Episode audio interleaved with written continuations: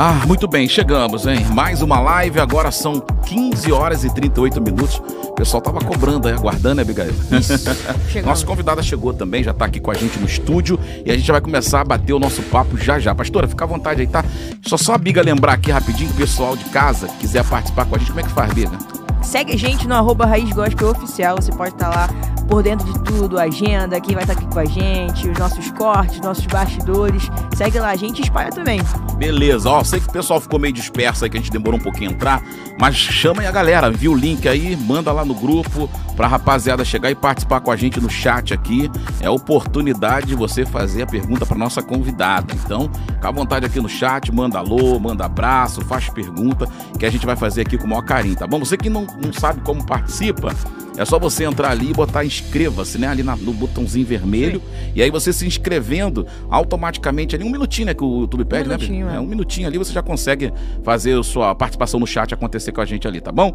E também, Biga, a Biga já falou do arroba Raiz Gospel Oficial. Tem também o raizgospel.com.br, que é o nosso site. Lá a gente tem uma, uma, um aplicativo também, né? Da, da, da, da Android, né, Biga? Só Android, Sim, né? Por enquanto, né? Android. né? E aí você consegue baixar e ouvir música 24 horas 0800, paga nada para ter o aplicativo. É muito fácil, né, Biga? 0800. Só baixar lá. É Só Google baixar. Play, né? Do, do, do Android. É. E daqui a pouquinho também vai sair para o pessoal do iPhone aí, né? Os iOS da vida. Já já a gente vai lançar também, com certeza. A, a loja da Apple é mais complicada, né, Biga? Mas no final dá tudo certo, tá bom? Então você que tem Android já pode baixar lá, www.rasgospel.com.br. Lá também tem fotos, dá para você acompanhar os bastidores aqui do estúdio. E também mandar um alô para. É Carol, né? Que ganhou a Bíblia. Sim, a, ganhou a Bíblia. É, é, King, King James, né? King James. Bacana a Bíblia que o pastor Gesiel Lima. Lima deixou com a gente aqui. A gente fez o sorteio direitinho. Pessoal que não viu, vai lá no Instagram que tem lá a foto dela. Tem até um videozinho, né? Lá no, no, no Stories lá, bacaninha. Tá, gente? Então você, só pra dar satisfação também. Esqueci de, de mais alguma coisa, não, né, Biga? Falei de tudo, né? Nosso, nossos streams de áudio. Ah, é, tem isso também, gente. Toda vez que a gente bate aqui o nosso papo, né? Como a gente vai fazer agora, ao vivo no YouTube, com vídeo, né? A gente tem também a versão em áudio, que fica lá nas plataformas de, de podcast de áudio. Tem a, a plataforma da, do Spotify. Spotify. Tem também, e também da, da podcast da Apple, né? podcast né? O aplicativo. Da Apple. Então, é, então quem, tem, quem tem iPhone, pode ir lá no podcast pode da lá baixar e ouvir. E ouvir a Essa gente lá. Essa aqui vai estar tá lá. Esse, vai estar tá lá, esse bate-papo na versão áudio, tá, versão gente? áudio, isso. Não tem vídeo. A versão vídeo, vídeo, é, YouTube. é só aqui no YouTube, tá bom? Então, é, recados dados, eu quero lembrar aqui que o nosso próximo final de semana tá chegando. O que, é. que tem no final de semana agora em Birga? É isso aí, gente. Sexta agora, você vai ter um, você tem um compromisso certeiro. Cadê? Joga aí, Rodrigo. Cadê? Deixa eu achar aqui. Você um compromisso lá na nossa igreja Batista Monte Oreb, que é o nosso congresso de jovens, com o tema Nada Mais Importa. Tá em mim? Ah, tá em mim. Eu tô tentando. aqui, achei, tá aqui, ó. Aí, joga aí, Rodrigo. Vou encher a tela lá, ó. Pronto. Aí, ó. Aí, ó. Congresso Juventude Relevante, Nada Mais Importa. Dia 26, 27 e 28, você tem um compromisso marcado com a gente lá na nossa igreja, a Igreja Batista Monte Oreb, às 7 horas. Para saber mais informações, entra lá no Instagram da nossa igreja ou também no Instagram da Juventude Relevante para você saber mais. Vai estar uma galera top lá, Rodrigo. Bacana. Eu quero ver saber se você sabe de cabeça o nome da galera que vai estar lá. Aí não, né? Aí tu me pegou. tô brincando, tô brincando contigo, que eu sei que o Caleb daqui a pouquinho tá aqui. Ele vai vir também para passar o recado, do... vai dar a lista do nome da galera. Você que quiser saber, quiser ficar por dentro, só chegar aí, tá? Que daqui a pouquinho o Caleb vai passar, vai ter tem bastante convidado. Começa sexta-feira agora. Sexta-feira agora. Sexta, sábado e domingo. E domingo. Lá na Igreja Batista Monte Oreb, o endereço a amiga sabe de cabeça. Rua Benedito Lacerda 235, Campo ah. Grande, RJ. ah. Esse não tem como Esse errar. eu sei. gente, ó, a gente vai começar a nossa brincadeira agora aqui, o nosso bate-papo. A Abigail vai apresentar a nossa convidada. Já tá com a galera boa aqui Sim. participando. Quem ainda não tá, manda lá o link para poder a galera chegar junto com a gente aqui participar no chat. Biga, apresenta a nossa Olha convidada só, de hoje. Antes de mais nada, você tem 10 segundos agora, até 15 segundos, dou esse tempo para você pegar esse link agora dessa live e compartilhar com seus amigos, com seus grupos. Se você quer dar bom Choreb aí, com certeza, você tá em algum grupo, em algum ministério, já pega esse link dessa live, já manda pro, pro seu subministério aí que você participa, porque hoje tá com a gente uma convidada muito especial, nossa pastora, pastora Mailé Ramos. Seja bem-vinda, pastora. Obrigada. Estou aqui. Pastora não, nunca participou de nenhum podcast, né, pastora? Não, primeira vez. A pastora não queria, a gente, né, insistiu. Pastora, dá uma força lá pra gente. Mas não gosta muito, não, Até porque eu cheguei, ó, cheguei com um dia de antecedência. Pois é, é, teve isso. Já teve isso. eu pensei que era ontem, estava toda animada na Rio Santos, querendo saber como é que eu chegava aqui. Foi mesmo. Aí fui saber, fui aterrizar que era hoje o dia 25. Sim. né? Pastor E mandou hoje eu me mensagem. enrolei um pouco porque eu estava com muita demanda Não, até, imagina. até então, aí, mas consegui chegar, que bom. Não, e teve o congresso da- das mulheres lá, né? com a Bruna Teve o encontro, O encontro O mulheres. encontro das mulheres lá foi, Encontro de foi, mulheres. foi lotado. Foi muito bom. Ainda fiquei muito feliz de ver que nossa arrecadação de gêneros é, bateu o recorde. Poxa, que legal. Tivemos, conseguimos angariar 180 quilos de alimento para ajudar 40 famílias e mais as- o lar do idoso e mais as pessoas que estão desempregadas pela pandemia ainda. Então, foi uma benção é, o que nós conseguimos pelo as pessoas iam e traziam um quilo, mas foi tão espontâneo que a gente nem falou muito, mas as pessoas já estão tomando o hábito de abençoar o trabalho da igreja, levando um quilo de alimento. E foi justamente tudo que a gente estava precisando, Amém. com base no que faltava. Arroz, açúcar, macarrão, feijão, foi perfeito.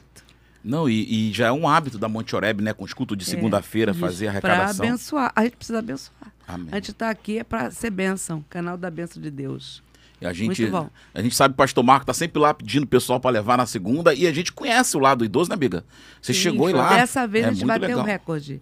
Que quando é o pastor Cláudio, a gente vai a 150, 152 quilos. Ontem foi a. Ontem, não, terça-feira, foi a 180 quilos. 180. Então a nossa. gente pode atender mais famílias, graças a Deus, e ao povo que está dando com carinho, com amor, né? É verdade. Pastor, a gente sempre tem o hábito aqui de conversar com, com os pastores, né, com a liderança, e a gente sempre pergunta, aquela, aquela velha pergunta. A pastora veio de um ar cristão, quando começou, vamos falar lá do, do início da pastora, porque É. muita gente conhece a pastora Marilé lá no púlpito, né? É. Mas ali no- no- nos bastidores, como é que começou a vida da pastora Marilena com Eu Cristo? nasci no Evangelho, graças a Deus. Amém. Fui criada no Evangelho, meus pais evangélicos, meus avós. Eu nasci no lar evangélico. E a gente tem uma dificuldade. Eu acho que foi entre junior e adolescente quando eu tive realmente o encontro com Jesus. Porque a gente que nasce do Evangelho fica com essa dificuldade de saber quando foi o, o encontro com Jesus, né? Mas desde cedo, eu, eu cada vez mais eu agradeço a Deus pelo pai, pela mãe que eu tive, pela inspiração dos meus avós na minha vida com relação ao Evangelho, à leitura da palavra de Deus, a viver essa palavra no dia a dia. Que o que mais interessa é viver essa palavra. Saber a Bíblia de cor não resolve muito se não botar em prática. É verdade. E, e, pastora, é, nessa jornada, né, a, a, a sua adolescência, como é que foi dentro da igreja, né, sua igreja local? É, já tinha um, atu, um ministério atuante que a senhora participava? Ah, sim. É, tudo começou, minha, minha casa, minha família, muito musical, todo mundo tocando em orquestra, meus Maneiro. tios, A música, né? minha mãe, minha tia, todos os meus primos tocavam. E na orquestra da igreja, na orquestra sinfônica também, nacional. E aí a gente estava sempre cantando e tocando, tocando e cantando. Então, a gente estava sempre se reunindo. é, Você me fez uma pergunta que eu me perdi. Boa, O pastora. ministério que a senhora atuava na igreja. Ah, né? sim, Na- ah, mas é daí que surge. Aí um belo dia, eu tinha 12 anos, eh, eu frequentava uma congregação da Assembleia de Deus perto da minha casa. Eu era da Assembleia de Deus. Sim, eu era é. ovelha do pastor Paulo Macalão, Nossa. um grande homem de Deus. E nessa congregação faltou a pessoa para dirigir o, o grupo de jovens, adolescentes. Quando eu vi, eu estava tava à frente do grupo e comecei a ajudar. Primeira, a primeira coisa que eu comecei a fazer na igreja foi ajudando na música, na parte de, de coro, de coral, de vozes. E eu não tinha nenhum conhecimento assim para tomar. Mas eu vi que não tinha ninguém, eu mesmo comecei a fazer e a ajudar. E em Monte Oreb, eu fui regente de coro 26 anos, de jovens e de adolescentes. Porque quando cheguei em Monte Oreb, é, eu vim da Assembleia de Deus e cheguei na igreja, uma igreja era, era rica em música, muito rica em música. E quando eu cheguei lá na igreja, era aquele harmônico que tinha que pedalar muito para ver se saía alguma coisa. e eu, quando comecei a pegar os jovens, comecei a pegar os adolescentes da igreja, eu queria uma bateria. Queria bater o ritmo para poder cantar, para poder tocar. Então, a bateria, para poder funcionar na igreja, eu tinha que colocar dentro do batistério, porque ninguém podia ver, mas só podia ouvir. Peraí, calma aí, peraí, pastora. Tinha uma bateria, é. mas não podia. Não podia ser vista. Isso lá em Monte Oreb? Monte Oreb. Por quê? Porque isso era coisa de roqueiro, isso não era de Deus. Mas aí é, entendeu? A ignorância musical hum, do povo. Entendi. Então, o que, que aconteceu? Essa bateria eu colocava para tocar dentro do batistério. Ninguém via, mas só ouvia o ritmo. Caramba. E a primeira guitarra a gente acabou construindo. Eu e um adolescente na época, Ronaldo, nós fizemos a primeira guitarra. Construiu? Como assim? Aham, exatamente. e ela tocava. Montaram... Só que, infelizmente, hoje, a gente, antigamente, não tirava foto, tinha que esperar um rolo completar. Se isso pudesse ser visto hoje, foi assim uma coisa fantástica. E foi dessa maneira, e eu co consegui um pandeirinho, era o pandeirinho, era a guitarra que ele fez e a bateria escondida, que a gente cantava na igreja. E eu cantava muito a, aquele não posso tirar isso aqui, não? Pode, pastor, fica à vontade. Ai, Se tá incomodando, pode tirar, não tem problema não. Aleluia. isso aí serve pra desmanchar o cabelo, pastor. É. Achei razão pra cantar a minha vida, Deus mudou. Achei razão pra cantar. E como a gente cantava isso? E a bateria, tom, tom, tom, batendo lá. E a, e a guitarra feita pelo Naldo. E, e fomos caminhando. E 26 anos, realizamos muitas cantatas, né? Muitas cantatas. Rei de Amor, Rei dos Reis, e Pastores Venham Celebrar. Foi feita em 1978. E sempre no Natal era aquela aquela bênção de cantar e de representar. É, foi dada a corrida. Naquele tempo, as músicas chegavam para a gente através de alguém que traduzia. Nesse, nesse uhum. tempo era o Valdani de Carvalho, que já não está mais aqui. E traduzia do inglês e eu usava o playback. Né? Porque eu não tinha esse eu não tinha esse suporte de música. Entendi. Então, o playback era o que me sustentava com os corais da igreja. No caso, eu trabalhei o coral dos adolescentes, dos jovens e de crianças por um tempo. Antes da bateria era o que então? Era só o teclado, pastor, que tinha Antes ali? da bateria não tinha nada, era um harmônio que você tinha que pedalar muito para ver se saía som. O harmônio, é, é, é, ah, isso que eu ia perguntar. É, é um instrumento? É, é, tipo um, é tipo, um é órgão? É tipo, tipo, um órgãozinho que só Deus... Aquele que faz um barulho igual o da, da família Adams. Parece aquele negócio de casa de terror. Horrível. Que medo. Tipo o filme, tipo um filme de terror, né? Olha. E na Monte Oreb era assim então, pastor? Era. Era Meu desse Deus. jeito. Eu não consigo visualizar Monte Oreb assim. Com harmônica. Esse... E, e, e, a senhora é, falou que a senhora, assim, só voltando um pouquinho mais, a senhora falou que era do, ovelha do, do, do, do Paulo eu fui, Leiva Macalã. Eu, eu, fui ovelha, né, desde minha família toda. É, era da igreja de Assembleia de Deus de Madureira. Quando eu, eu fui líder na, na Assembleia de Deus de Madureira, e eu achei assim, fiquei encantada, porque eu fui um dia visitar a Igreja, a igreja Assembleia de Deus da Penha e eu achei lindo que o pastor falava com a gente, conversava com a gente. Eu falei assim, pastor, conversa com a gente. E aí eu gostei tanto que eu fui pedir o pastor Macalão para eu poder ir para a Igreja Assembleia de Deus da Penha. Ele não deixou. Ela falou, por que, que você quer ir, menina? Por que, que você tem? Você não vai sair daqui. Aí eu falei, ah, pastor, mas eu gostei tanto de lá. Eu queria pedir a sua bênção para sair. Porque antes eu tinha estado com ele e, e, que eu sempre fui assim, de querer falar com o pastor. Uhum. E eu aprendi muito na Assembleia de Deus a respeitar pastor. Isso aí meus pais me ensinaram e a igreja me ensinou. E eu cheguei uma vez porque eu queria botar uma marcha nupcial no casamento da minha irmã e ninguém queria deixar.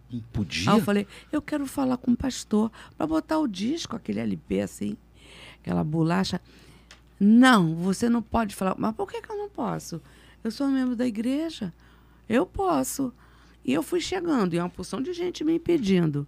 Aí ele aparece. O que, que você quer, menina? Que ele não era assim muito afável. É. Era uma benção de. Ah, não tinha muito, sabe? Aí eu falei, pastor, eu quero pedir ao senhor o consentimento para botar a marcha nupcial na, no casamento da minha irmã. Aí ele falou: É, você. Você não é como a sua irmã. Não, pastor, eu sou eu mesmo. Eu quero pedir para o senhor deixar. Aí ele olhou assim para mim, com cara de poucos amigos. Tá bom, pode colocar. Aí, a segunda vez que ele me viu, foi eu pedindo para ele, para ele me deixar ir para outra igreja. Que eu gostei muito da Igreja Assembleia de Deus da Penha. O pastor conversava com a gente. E aí, eu fui recebida, na verdade, por aclamação na Assembleia de Deus da Penha. Gosto da Assembleia de Deus Madureira. A minha lembrança do meu pastor Paulo Macalão é muito linda pela, pelo homem que ele foi na presença de Deus e pelo pastor é, José Santos, que foi o meu pastorzão. Eu fui líder de jovens também na Penha, lidei com música na Penha. E ali eu, eu tanto trabalhava com jovens quanto adolescentes.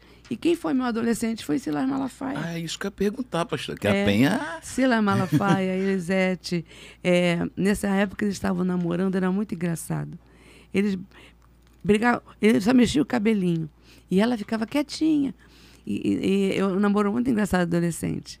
E ele, eles, as, a Sandra do Ezequiel Teixeira, da, do projeto Vida Nova, eu ganhei a Sandra para Jesus. Que legal. Ela era filha de crente. A Sandra Alencar, que é da igreja é, Nova Vida aqui em Campo Grande, também. Eu fui líder dela e ganhei a Sandra para Jesus. E daí foi um, um, grupo enorme que Deus foi levantando. E de repente, né, eu fui fazer o seminário. E eu fui fazer o seminário e lá comecei, né? É, comecei a estudar, não tinha nenhuma intenção de namorar ninguém. Até porque eu já era comprometida. Ah, ah é verdade. É. Essa, essa pastor Paulo já veio aqui e contou essa história. Ah, vamos lá, então vamos, vamos ver a versão da a pastora. A versão da pastora, exatamente. O pastor Paulo contou essa história. A história dele é. aqui. Você fez seminário? Eu fiz o seminário. Porque eu realmente queria fazer duas coisas na minha vida e eu não abria mão.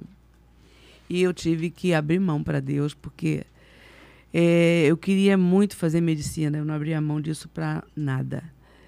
E eu tive até uma surpresa, gente. Eu gostava, eu queria tanto. Se eu pudesse voltar aos meus 18, 19 anos hoje, eu conseguiria, eu refaria eles. Não tem mais como, já foi.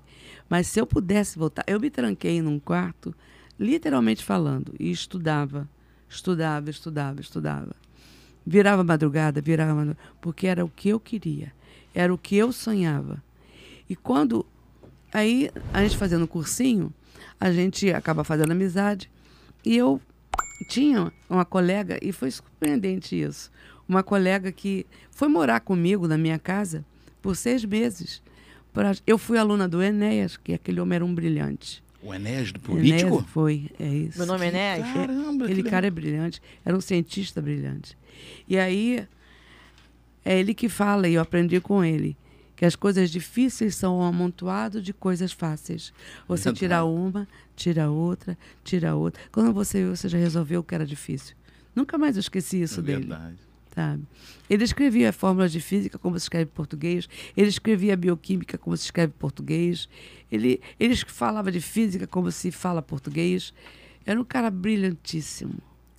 E eu conheci, fiz amizades e fiz uma amizade com a minha amiga e nós estávamos juntas, nós estávamos muito bem. Só que na, na hora, ela passou e eu fiquei. E eu fiquei muito frustrada. Por que, que, eu, por que, que eu não passei se eu sabia tanto quanto ela? E estudava demais. E para minha surpresa, gente, passaram-se 40 anos ou mais. Quem eu encontro no Monte Oreb? a minha amiga que eu nunca mais tinha visto. Qual foi a minha outra surpresa? Ela é ginecologista, o marido é oftalmo, moram aqui em Campo Grande. Na época ela morava em Santa Cruz. Qual foi a minha surpresa? Ela virou para mim e falou assim: "Você sabia que a minha filha, ela é dentista? E você sabia que ela já se batizou na sua igreja?" Sim, foi, Helena. Que bacana. Que coisa mais linda. E ela vai chegar, devagarzinho vai chegar porque eu a evangelizei quando era jovem, estudava com ela. Mas a filha dela, Jesus já alcançou. E foi uma surpresa. Eu revê-la em Monte Oreb. Ela chegou lá num culto Não sei que culto que foi, mas ela estava lá por causa da filha. E me localizou e veio falar comigo. Foi um encontro lindo, depois de 40, 45 Eu imagino. 45 Eu anos. imagino. Então foi muito lindo. Mas aí, nesses, nesses é, eu tenho um sonho, né? Eu tenho um sonho e muito chateada, relutando, por que que eu não estava, não tinha passado. Eu fui tentar de novo e Deus me deu um sonho. Deus costuma falar comigo através de sonhos, dos sonhos. E eu via, me via assim numa câmara frigorífica enorme, muito grande. E eu via muito cadáver empilhado, muito muito empilhamento de cadáveres. Era um lugar muito grande. E eu me via toda vestida com jaleco branco, no meio daquele lugar. E aquela voz falava para mim assim: É aqui que eu quero te colocar. Não é lá onde você quer. Você vai cuidar de almas, pessoas que precisam é, nascer de novo. Aquilo. Ainda relutei muito, mas a melhor coisa que tem na nossa vida é renunciar ao nosso eu e fazer o que Deus quer. Aí você se sente dentro do lugar para desenvolver aquilo que Deus quer com você. Estabelecer um propósito dentro da nossa vida é o que mais a gente precisa entender e fazer. E eu louvo a Verdade. Deus pelo tempo que Ele me deu, pelo tempo que eu voltei a estudar, falei com Deus e também eu vi o que eu teria que estudar para não pegar muito o meu tempo, porque eu tinha que me dedicar ao Senhor. E aí eu fiz nutrição. Fiz nutrição. Do jeito que eu pedi ao Senhor, Ele me deu. Estudei em seis meses, não podia pagar o curso, o pré-vestibular. Muito tempo já tinha passado, eu já era casada. E naquela semana eu falei, Senhor, eu queria tanto voltar a estudar. O vestibular já está todo diferente, mas eu não tenho dinheiro para pagar pré-vestibular. Naquela semana meu pai virou para mim e falou assim: Minha filha, você não quer voltar a estudar? Eu pago para você o curso. E aí eu falei: Pai, eu vou estudar, mas não é mais medicina. Eu vou fazer nutrição. E ele pagou os seis meses para mim. Eu estudei, estudei, estudei. E, em homenagem ao que Deus cumpriu em mim, comigo, eu falei a ele: Senhor, eu nunca fiz uma cantata.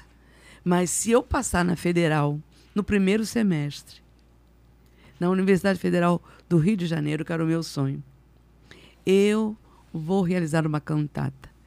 E essa cantata, pastores venham celebrar, foi agradecendo a Deus a vitória que Ele me deu do jeitinho que eu pedi.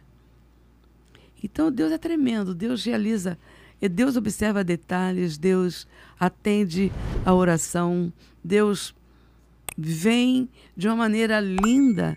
Agora, a principal coisa que a gente precisa entender, a gente apanha, apanha, apanha, porque não quer entender que o primeiro é o reino, é Mateus 6,33. Mas buscai primeiro o reino de Deus e a sua justiça. E todas as demais coisas, todas, não é uma ou duas, vos serão acrescentadas. E sabe o que tem acontecido comigo? Eu, às vezes, tenho estado em lugares, em países. O Espírito Santo me traz assim a lembrança. Eu estava uma vez na igreja de Singapura, do Jo- Joseph Prince. O Espírito Santo falou comigo: Vês os lugares que eu te trago.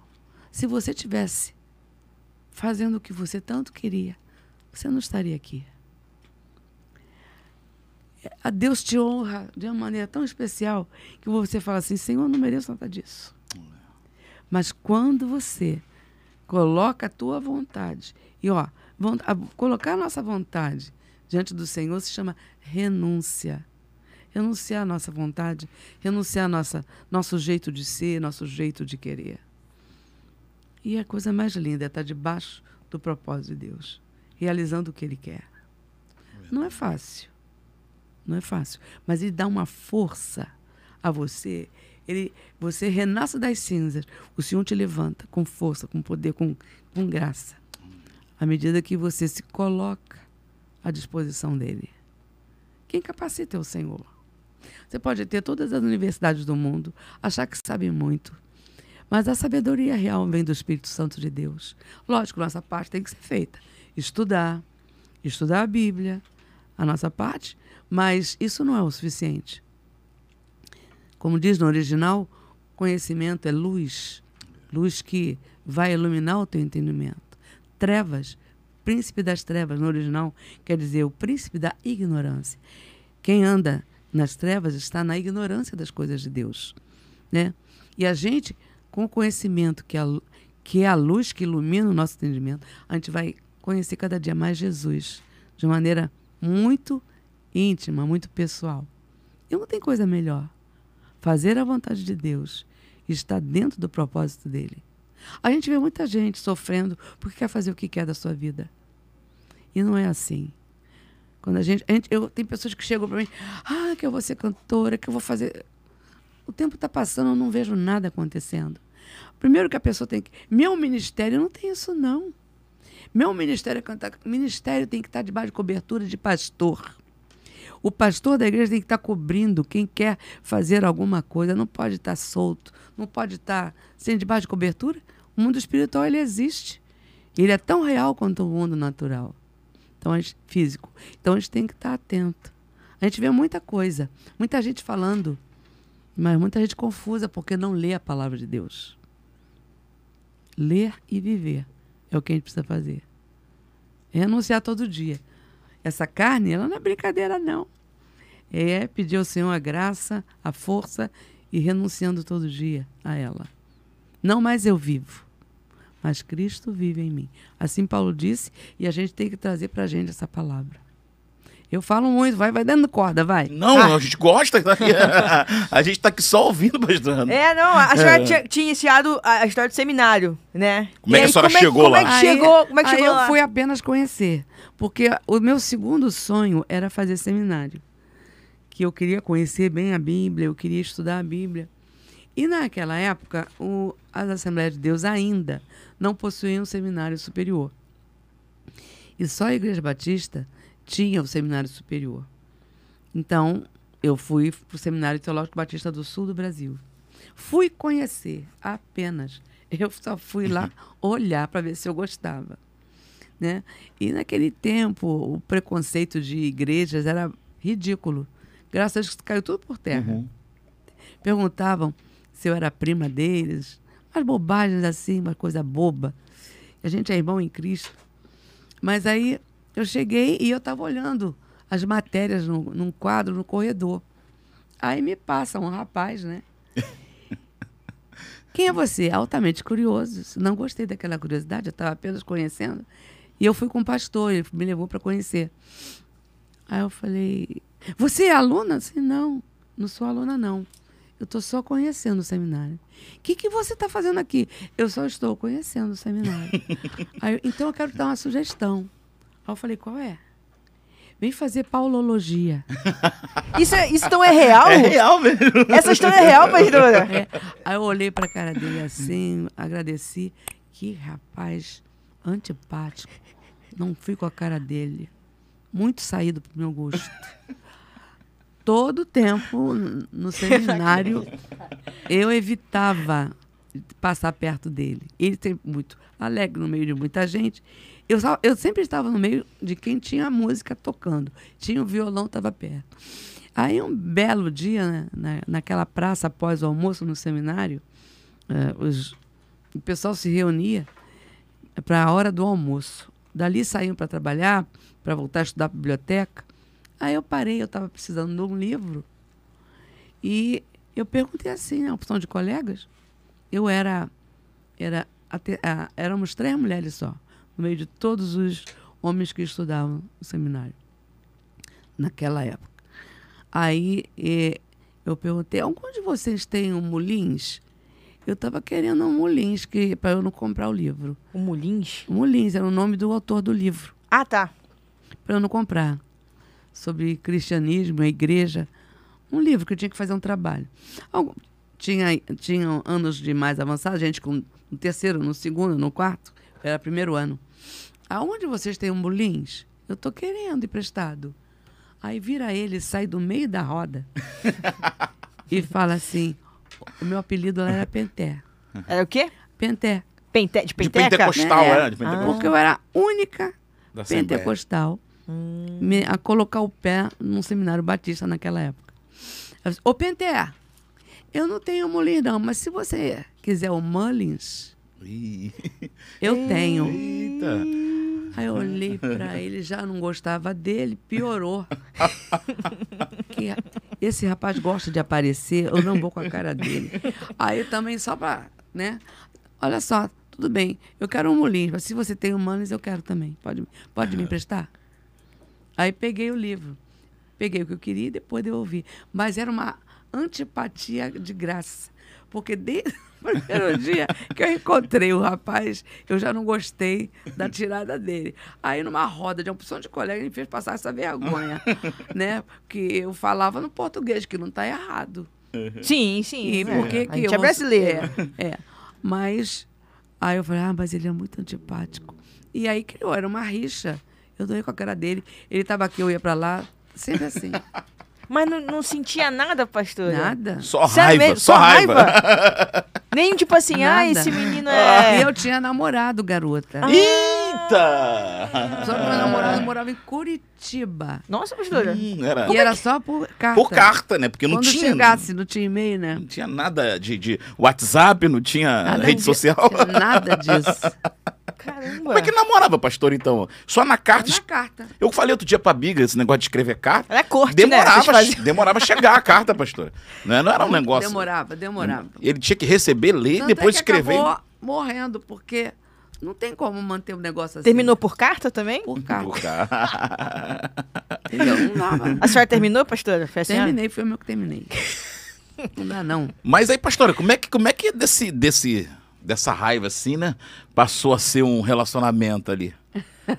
Primeiro é que foi? terminou. Conta que deve ter muita gente passando por isso. essa- esses jovens aí, estão passando Tão por isso. Aí querem saber como é que faz essa mágica aí. Olha, eu tava, eu tava assim, ó, aí eu fiquei com outra raiva dele, que vocês vão saber agora.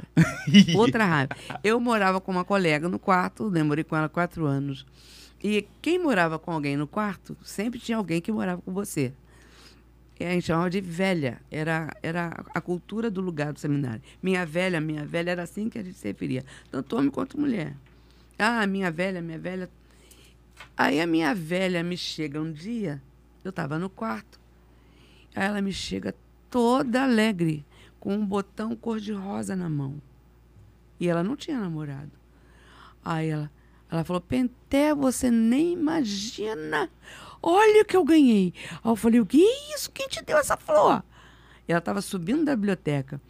Ela falou: Foi o Paulão que me deu. Aí eu falei: Vamos agora dobrar nossos joelhos e orar. Agradecer a Deus, porque esse namoro vai ser uma benção. Aí dobrei meu joelho com ela. E orei agradecendo o botão de rosa, que era o início de um namoro. Tudo bem. Só que no dia seguinte, ela veio pra mim e fala: Ô Penté, ele nem ligou pra mim.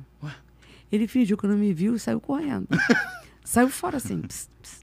Aí eu falei: Ah, agora que eu não vou com a cara dele. Ele fez isso com você. Ele te deu a rosa e hoje fingiu que não te viu. Então, eu não quero mais. Agora mesmo que eu tô. Eu já tenho raiva dele, disso, disso. Agora mais essa. Eu não aguento esse cara. Eu não aguento nem olhar pra cara dele. Ele fez essa desfeita contigo. Só que depois de muito tempo, eu fui descobrir que aquele, aquele botão de rosa era pra mim. Então Ele- ela enganou? Ela. Ele, ele estava entrando na biblioteca e ela saindo. Aí ele estava com um botão de rosa. Aí ela, ai, que botão de rosa lindo. Ai, que botão de rosa lindo. Ah, é muito lindo esse botão de rosa. Aí ele entregou pra ela. Eu só fui saber Quebrou, disso. quebrou o esquema dele, né? Pastora, botão de rosa é o quê? Flor? Era uma flor. Eu tô imaginando um botão de rosa. Não, aquele botãozinho de. Antes dela abrir, né, pastora? É Foi- antes de abrir. Um botão de rosa. Ah, Bota na ah, água, na- bota na Põe água. na água, daqui a pouco Ela- abre. é. Que. Aí que a minha antipatia aumentou, né? Aumentou. Pô, mas ele deu mole, né, pastora? Porque. É. Ele te- disse que ele ficou tão constrangido Ah, que acabou dando pra ela, de tanto que ela ficou admirada Ah, da flor. entendi. Ele não quis ser Aí- deselegante é, com ela. Aí acabou dando. Quase que E não- perdeu a benção, hein? Aí que antipatia, olha, só posso entender que foi desígnio de Deus, porque tudo ge- gerava contra, era contra, né? Foi o dia que eu cheguei, depois o livro, depois a minha velha. Você, ah, esse rapaz é um caso sério. Aí eu tinha que correr, mas ele começou a me ganhar. Quando soube que eu desmanchei, quando soube que eu estava triste, mas foi tão, foi tão é, assim. Ele chegou, sair da, da, da capela, do culto, assim, ô Penté, tudo bem? Assim, tudo bem. E saindo já. ah, ah, tô sabendo que você desmanchou o namoro. É, desmanchei. Ah, que coisa, né? A mulher.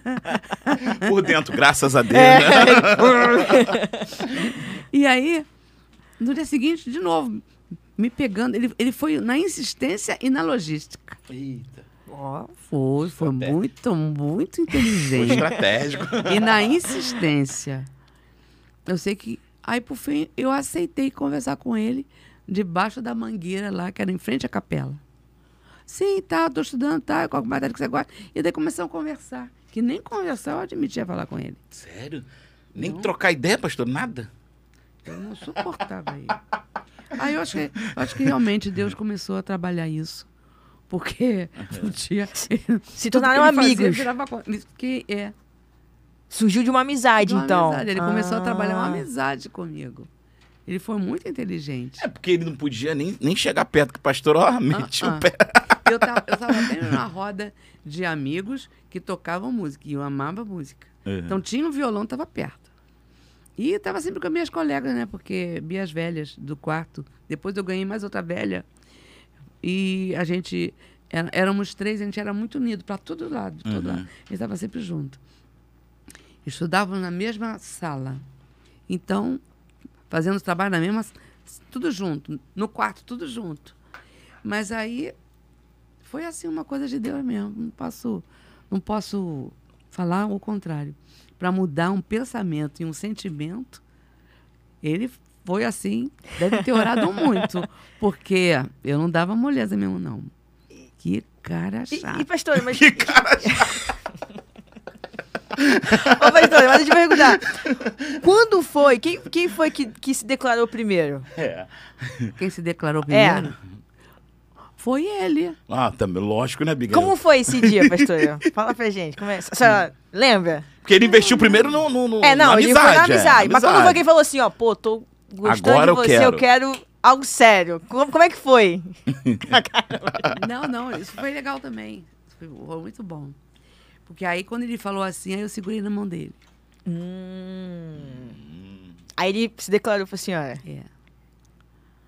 E aí, também um ano e pouco a gente casou. Foi Caramba! Um ano e pouco, pastor? Foi. Porque ele estava terminando o, o, seminário, tomou posse é, dia 1 de dezembro de 74, foi consagrado dia 30 de novembro, tomou posse no dia 1 tra trabalhou um ano em Monte Oreb. E eu só estive na posse, no aniversário dele, eu preguei no aniversário dele. E ainda estava fazendo o último ano. Ele já tinha terminado, já tinha tomado posse na igreja. Aí depois que eu terminei o seminário, no ano seguinte, 76, terminei em 75, 76, janeiro, casei. É então porque ele, um falou, ano. ele falou que foi o primeiro caso do, de ser um pastor solteiro, né? Que até então não, não, não, rolava. O pastor tinha que ser verdade, casado. É verdade. E aí ele tinha necessidade também de casar para poder é. ficar ali dentro do padrão da Batista, né? É. E, e aí, pastora, como é que. A Biga perguntou como é que foi a, a, a, a declaração, mas aí como é que rolou lá o, o primeiro beijo, assim, de, de, somos namorados? Como é, é que mas não é assim tão fácil, não. Né? Eu imagino. Lógico que não. Eu imagino. Leva tempo, né? Primeiro a gente tem que conversar muito para saber o que, que acha, o que, que não acha, porque não, não rola assim, não. Eu quero saber, eu queria saber a cabeça dele, o que, que ele pensava, o, o que ele tinha entendimento espiritual. Eu falei para ele do que eu cria, porque eu era pentecostal, ele não era. É, tinha isso. eu era de uma igreja pentecostal e era convicta daquilo que eu cria. E eu não abria mão. E aí a gente começou a ver como é que ficava, porque as igrejas batistas tinham que não aceitavam o batismo do assembleano. É, tinha isso. Mas eu falei, eu já sou batizado, não vou me batizar de novo. Eu tinha convicções. Ah, pediram para a senhora se batizar de novo? Mas eu não me batizei. A senhora acha que foi o primeiro caso de, de, de vir, né, por, não sei. e aceitar? Olha, era uma coisa tão estranha, né, que o reino de Deus não é nada disso. Porque Denominação é apenas uma referência que a gente tem que ter. Mas o reino de Deus não tem, não tem isso. Todo aquele que crê no Senhor Jesus Cristo está salvo e segue a Jesus, ponto. Amém. Então, a gente enfrentou essas dificuldades. Tanto é que eu casei num lugar neutro para nós dois. Porque nem na igreja dele e nem na minha, que eu estava doida para casar na minha. Eu queria casar na capela do seminário. Por quê? Porque tinha um órgão, e era um órgão de tubos, mas meu pai não deixou. E a gente aprende também outra coisa. Melhor é obedecer. Eu, no dia que eu casei, não, não tive nada do que eu queria. Era o teclado, era, era tudo difícil. Não havia teclado como hoje. Hoje todo mundo tem um teclado. Mas, naquele tempo, quem, quem tinha que levar o teclado e tocar para mim, que era minha colega de seminário, fazia a música, ela não sumiu. Não, até hoje ela nunca me, nunca me disse por que, que ela não foi. Ah, ela não foi tocar no Não foi. E eu toco a esperar a música, né? Porque as igrejas não eram supridas de, de música, teclado, essas coisas mais modernas. Não, tinha era banda, né? Uhum. Mas teclado não era uma coisa muito comum naquele tempo. É. Agora não, graças a Deus. A riqueza de instrumentos é linda. Mas aí eu casei na Igreja Assembleia de Deus de São Cristóvão, porque não foi nem na dele nem na minha. Mas a minha vontade era capela, mas o papai disse que não entrava ali, não entrava. Ele era assembleiano roxo. Eu não entro nessa capela, eu não vou entrar. Aí, aí para agradar meu pai, eu fui, e o pastor Túlio foi muito querido. E meu casamento foi celebrado por três pastores. O pastor José dos Santos, meu pastor, o pastor Ruter, que foi nosso professor, e o pastor Roque Monteiro, que foi o, o pastor interino de Monte Oreb. Maneiro. É. Maneiro. Aí todos eles é, celebraram em conjunto nosso, nosso casamento. Maneiro. E até aqui nos abençoou o Senhor. E, e foi aonde, pastora? No, no, na, e qual igreja? Assembleia de Deus em São Cristóvão. Ah, tá. Aquela. A, a Assembleia de São Cristóvão também é antiga, né? É, é antiga. Acho que é pioneira também aí da, da Assembleia de Deus aqui da região. Não sei se é pioneira. Acho que é uma das, das primeiras. A pastora só teve bons relacionamentos. Pastor Paulo Leva Macalães, que muita gente, a rapaziada nova que está aí vendo a gente não conhece, mas é o, o cara que escreveu os hinos da harpa. Né? Ele, Tem... ele seria chamado hoje, ao meu ver, de apóstolo. Isso. De, de fato. Exatamente. Apóstolo de fato. Porque tem tanta gente botando o título aí que não faz sentido, mas ele seria de fato. Cada rincão do Brasil tem uma igreja, Assembleia de Deus. Você anda por tudo quanto é Verdade. lugar distante, Assembleia de Deus Madureira. Está escrito assim, né? Uhum. Então, foi um homem de Deus, um grande homem de Deus. Não, e, e a rapaziada que não conhece, que não, não sabe, depois olha lá na harpa, lá que o nome dele tá lá. PLM, é. né? Que eles botam ali para poder. O cara como autor, né? É. E ele, ele, além de tudo, além de pastor, é compositor Você e sabe como é que ele, ele, ele, ele fez aquela igreja de Bangu, Assembleia de Deus? Uhum. Ele tocava, a mamãe, que era violinista, né? Falava que ele tocava. Aí ele pegou o violininho dele, um saco de bala, no meio dali da, da rua de Bangu, tocava violino e ia dando bala para as crianças.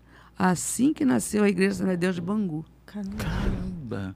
Naquela época, em é. 1900. Ele dava bala para as crianças e tocava violino. Estratégia. Ali, na calçada. Aí nasceu a Assembleia de Deus de Bangu. Caramba, diferente.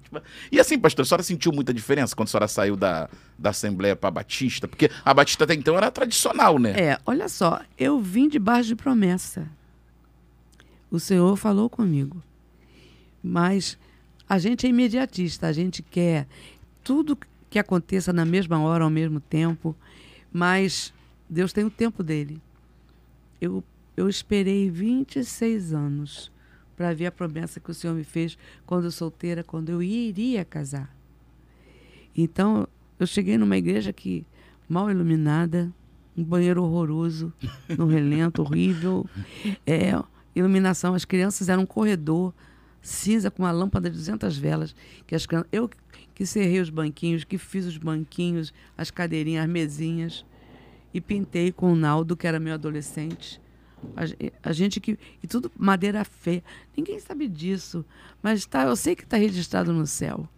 E se tem uma coisa que eu gosto de ver na igreja, é a igreja bonita, bem cuidada, tratada. Agora mesmo estou saindo daqui e vou cuidar do jardim da igreja. Legal. Porque as coisas do Senhor precisam estar bonitas para Ele. Verdade. E eu me inspiro em Davi. Davi tinha um cuidado com as coisas do Senhor. Davi, ele, ele arrumou o culto, ele arrumou todas as coisas, as famílias, cada um tinha que saber o que fazer, a que horas, a que tempo. A gente precisa ter qualidade no que faz na casa de Deus. Verdade. Seja o que for. Verdade. Para bater um prego tem que ter qualidade. Verdade. Verdade. E a gente sabe que a senhora também curte muito a, a questão da música na igreja, né, pastor? A senhora gosta de um coral, gosta de um. Eu gosto. Eu gosto, porque a, a música é algo tremendo. Me desculpe quem não pensa assim. Eu acho a geleia do pão. A cereja do bolo. Ai, você, você vê, né? Você, tá, você quer falar com Deus. Muitas das vezes você não consegue orar. Mas começa a botar um louvor. O louvor te leva à presença de Deus. Prepara o ambiente, às vezes eu falo isso para as mulheres. Prepara o ambiente para você chegar a Deus. Às vezes o negócio está difícil, está difícil de orar, chega no seco, liga uma música. Eu ganhei de presente, o presente bom que eu ganhei é aquela Alexa. Ah, boa. Ela me acorda todo dia. Eu gosto muito da Bethel, Bethel Church. Tem umas três músicas que eu amo. Hoje ela me acordou de novo com a mesma música. És fiel em todo tempo. Bondade de Deus. né? Bondade de Deus. Ai, que música. Eu vou lá no céu e volto. Tem uma também que ele fala que o Senhor é aquele, eh, no inglês, é um cara que canta. Que coisa linda. É companheiro. É lindo o que ele fala. Que guarda, que protege. São músicas lindas da Da Bethel. Betel. Ah, tá. E o Prisma, que eu continuo sempre gostando É, do prisma Prisma. é. Eu acho uma inspiração. Prisma é raiz, né? Ah, eu acho lindo. É o prisma. Eu amo a disciplina que eles levam com relação à música. Ensina a criança desde cedo a ser disciplinada na música e na parte de coro, coral. Música não sai de moda, hinos não saem de moda, Verdade. porque é adoração a Deus todo o tempo. Entendeu? Lógico que a gente tem que estar se atualizando, porque tem muita canção bonita. Mas o, o cerne disso tudo parte da nossa adoração ao Senhor. Se não for adoração, não adianta cantar bonito, né? É, É. verdade. Fala, Biga. É, pastor, a senhora também to- tocava violão, né?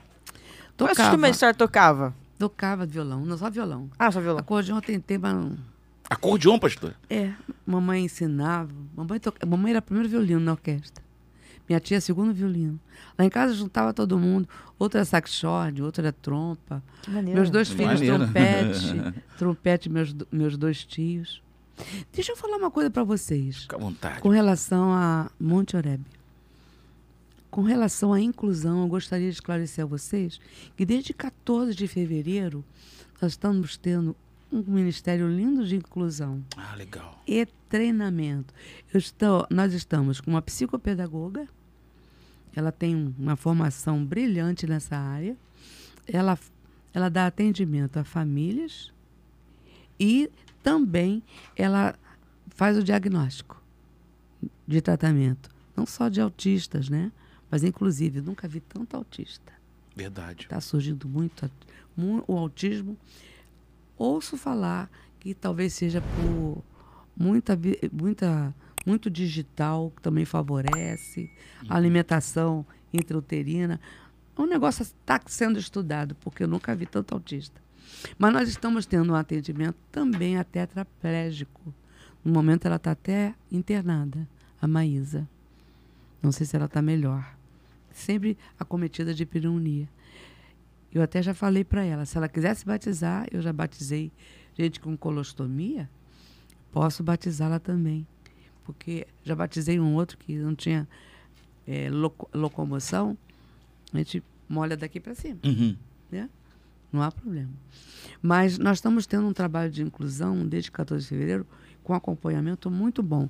Qual está sendo a, a, a nossa meta agora, a partir de já? Fazer a inclusão na parte dos idosos. Porque a gente descobriu que tem autista e idoso. Ah, é? É, Caramba. Caramba, esse dado aí a gente dá. Sabia, não. é. Para mim foi uma grande surpresa. E as pessoas que estão, são na nossa igreja, tá? Uma delas é a Viviane Góes, a outra é a Cláudia Sena, que é formada pelo FRJ, Poxa, que legal. nessa parte de Libras. e já fez muitos cursos e ela já faz o curso de, de adiantamento, como se fosse, fosse uma pós para quem deseja avançar em Libras. Legal. E ela tem um trabalho que se dedica, aquilo ali é ministério, porque ela se dedica com todo o coração na, na casa de Deus e até socorre em casa, tem problema dentro de casa, a família toda de SUS que ela cuida. Uhum. Aí muito litígio, espancamento, lá chega a Cláudia.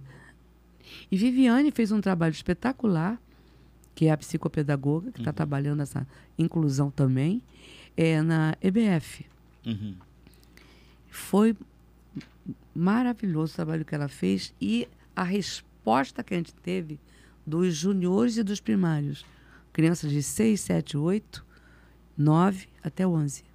Foi muito bom. Com isso, a gente está com um projeto para avançar nessa área. E Deus está levantando. Amém. Já descobri mais uma psicopedagoga, porque a gente precisa fazer um, um front de pessoas que estejam nos ajudando na igreja com essas demandas novas para a igreja, né?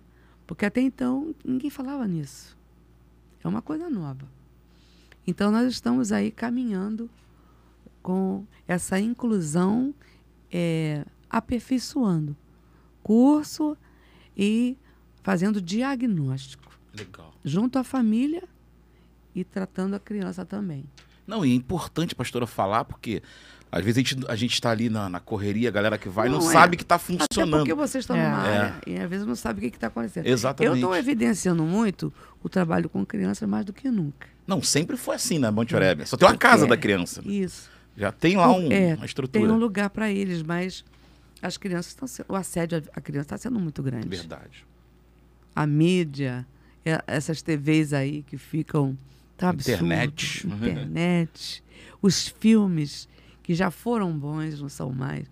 Tem que fazer um rastreamento do o desenho animado Uhum. que a criança está assistindo, porque vai vai trabalhando isso aqui, né?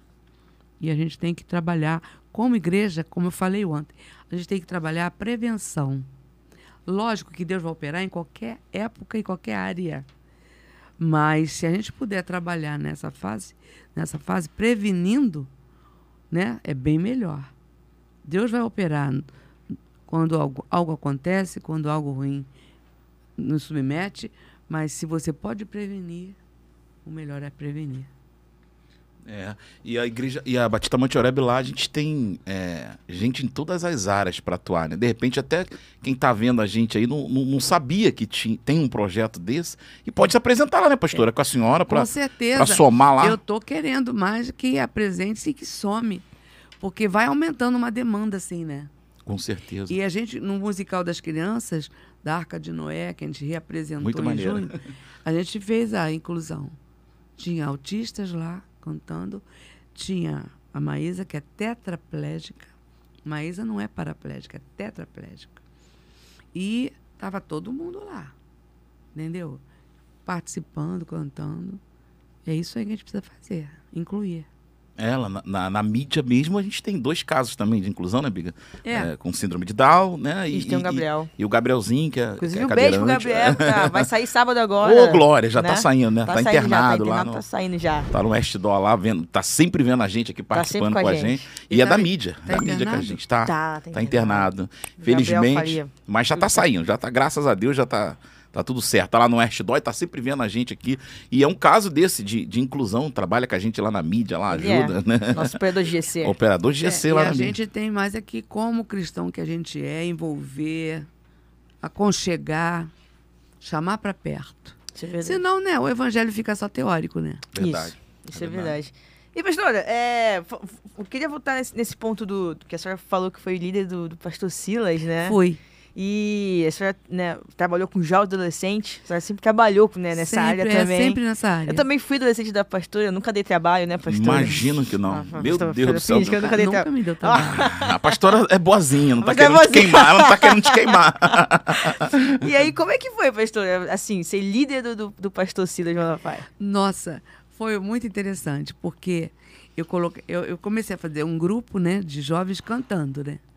E a gente, sempre na, na parte do culto, o pastor dava parte pra gente. Mas antes eu me reunia com ele às 5 horas, com todos eles. E a gente ensaiava o corinho que a gente ia cantar. Era uma coisa bem singela. Foi depois de mim que veio o Renascer, né? Através da... E até eles fizeram uma homenagem a mim no disco Legal. da Renascer, é. Que foi o Zeno de Alencar que, que assumiu Ah, é? né, com a orquestra. Mas aí foi através do trabalho que nasceu o Renascer. Então a gente tinha, fazia uma reunião às 5 horas, fazia um, um ensaio para cantar na hora que o pastor chamasse os jovens. Cada dia ia mais jovem, ia mais Legal. jovens. E foi, foi ficando muito grande. Por fim, aí eu comecei a dividir em duas vozes. E o Silas era aquele que tocava bateria, mas que na hora ele vinha para falar alguma coisa. Sempre Pra- muito. Isso, sempre. Muito- Sempre.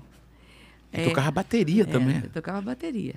Caramba. Ele tocou no, no, no Maranata do Paulinho Brito, ele tocava bateria lá também. Profissional mesmo, né? É, pá, ia, né? E, e aí, Elisete, tem uma voz linda, por sinal. Todos eles começaram ali.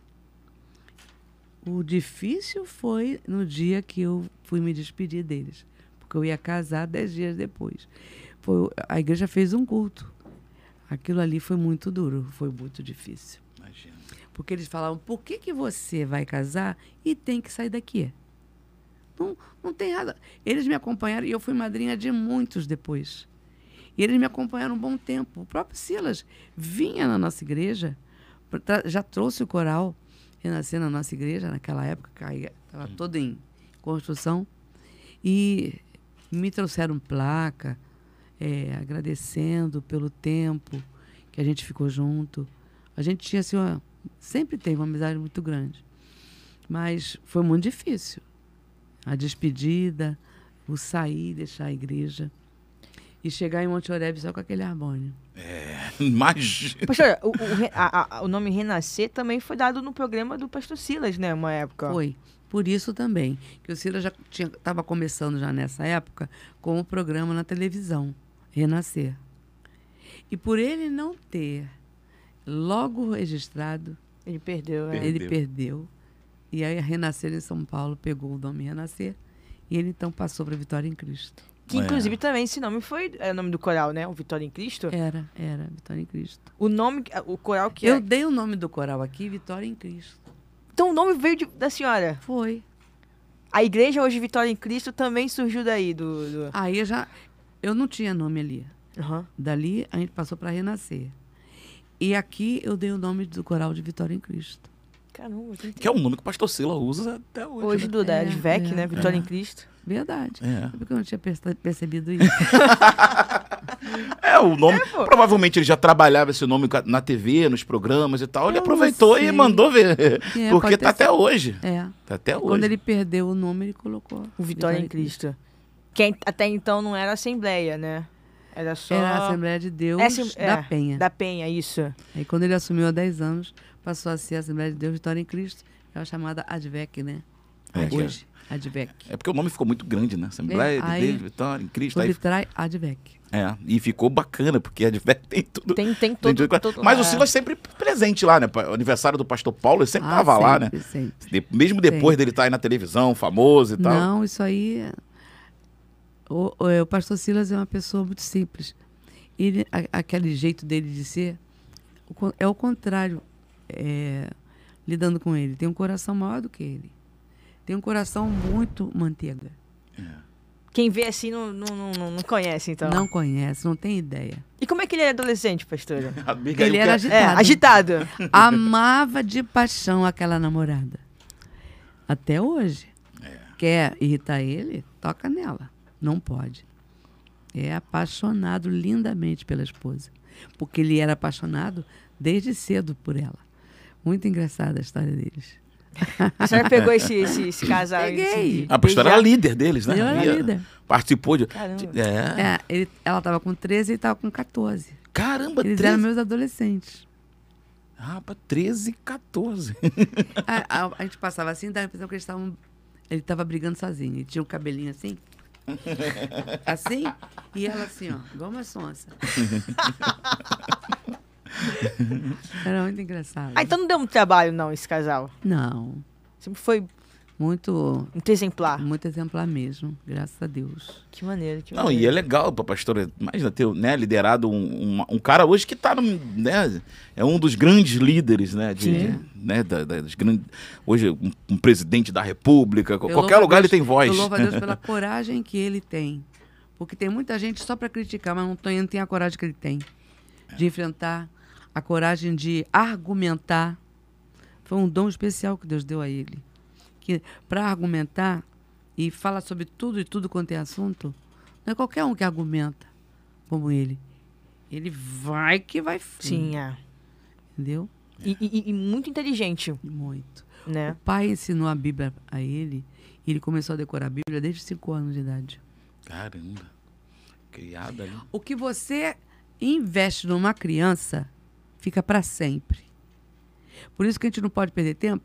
Enquanto Satanás já descobriu esse filão, tá? que são as crianças, a gente às vezes está adormecido achando que criança dá trabalho, que criança é não sei o quê. Para para dar atenção à criança. Precisa, a criança precisa ter atenção. Precisa ser disciplinada, precisa ser ensinada. Não é fácil. É, inclusive, a gente, tava, a gente teve um podcast aqui com o pastor Gisele, ele falou, ensina, um ensina a criança no caminho, né? Tem gente- não é só você E mostrar o caminho, é, É, e o, estar ensi- no o caminho. ensinar é aquilo que Deuteronômio 6 fala, de 6 a 9. É andando, sentado, deitado, levantando, caminhando. Isso é o ensinar. Todo o tempo. Todo o tempo. E, e- e falando da, da pastora Marileia, mamãe, né? Esse lado... Mamãe? Mamãe, a senhora... Né? Bom, eu, eu, eu sou, de- eu sou da, da- do tempo que, como mamãe, eu sempre tive ajudantes. Depois do culto da manhã, eu ensaiava o coral. Então, meus filhos, já tinha papinha, e ela- eles iam passando de cola em cola e iam dando a papinha, porque era uma e meia que terminava né, o ensaio. O pastor desesperado de fome, mas as crianças já tinham Tinha comida. É. Não tinha berçário. Quando eu fiz o berçário, o primeiro berçário, meus filhos mesmo não desfrutaram, porque foi muito depois, o primeiro berçário. Mas sempre assim, é, Deus sempre me, me ajudou muito. Tinha uma família muito querida que volta e meia me ajudava, a família Amorim, as meninas. A gente não tinha telefone. É. A gente não tinha celular. Era uma coisa muito séria. Sei- ah, hoje, quando a gente olha, meu Deus, como é que eu vivi esse tempo todo sem nada É disso? né? verdade. Que hoje é tudo muito. Eu não tinha nada disso. E é, eles eram assim espetaculares. Os meninos, os adolescentes e os jovens me ajudavam. Me ajudavam. As crianças iam de colo em colo, iam dando comida. Quando acabava da comida, acabava o ensaio, vinha todo mundo para casa. E lá ia eu, e continuava. Eu chegava do trabalho, não, não dirigia, né? Você sabe que eu, eu falei que eu andei de trem cinco anos juntando dinheiro para poder comprar meu primeiro carro. E quando eu comprei, né, eu usei. Eu comprei três carros e nunca usei, né? Nunca dirigi. Ah, a senhora falou, né, de uma pregação sobre o É. medo, né, que a Um tinha. medo. Era um medo, uma coisa tremenda. E foi o louvor que me libertou. Foi o, o poder do louvor. Aquele livro do Merlin Carotter, O Poder do Louvor, é um livro muito abençoado. E eu li também um outro livro sobre medo. Não, tem que vencer isso, não posso ficar assim. Mas a tua parte tem que fazer, né? E Deus me deu a força de fazer a minha parte. Eu fiz. Eu comprei o primeiro, o primeiro carro, foi um Escort que eu comprei, mas eu mesmo não usei. Só sentava no carona. E limpava o carro igual uma casa. Tava sempre bonito, limpinho. Cadê? Pegava o trem de novo. Mas era medo de quê, pastor? Medo De- desse de- negócio de- de, bater, de É, isso agora. de sei lá. Até hoje, se você olhar no shopping, em algum lugar, um carro meio atravessado, você já sabe que é o meu. Nada de estresse, nada de estresse. Encaixou, amém. Tá atravessado, amém também. Chega, eu consegui. Ah, esse negócio de vaga lateral, nunca. Como assim? Vaga lateral, você diz... Ih, a- que é isso, faço nada. É tudo fácil. Se não for fácil, eu entrar vou- de ré, pastora. e também não quero, eu não gosto de estresse. Por isso eu falo, sempre estimulo as meninas. Se eu dirijo, todo mundo pode dirigir. Só aprende a louvar. E Deus vai te dar a vitória. Top demais. Ó, gente, você que tá assistindo a gente, né? Tem uma galera boa aqui no chat Tem. participando. A Abigail vai ler ali daqui a pouquinho a participação de vocês. Então é importante você deixar aí seu comentário, deixar o seu alô. Se quiser fazer alguma pergunta também, pode fazer. A pastora tá aqui batendo esse papo com a gente. A gente depende da sua participação também pro negócio ficar bonito, tá? Arroba Oficial é, é nossa, são todas as outras redes sociais. E aqui no YouTube você consegue participar com a gente ali. Eu tenho que falar isso, senão o Betinho depois fica reclamando que eu não, não enganjei, né, Biga? Ah, tá bom, gente? Então participa com a gente aí que com certeza vai, vai ser bênção. Ah, esqueceram de me dar minha água aqui, né, Biga? Mas tudo bem, daqui a pouco, daqui a pouco vem água, né? tem aí, tem aí? Tem, Dá- não, não tem. Manda aí uma pra mim. É, a Beth, fala pra gente um pouquinho da vida profissional. Tra- trabalhei muito. Eu trabalhei.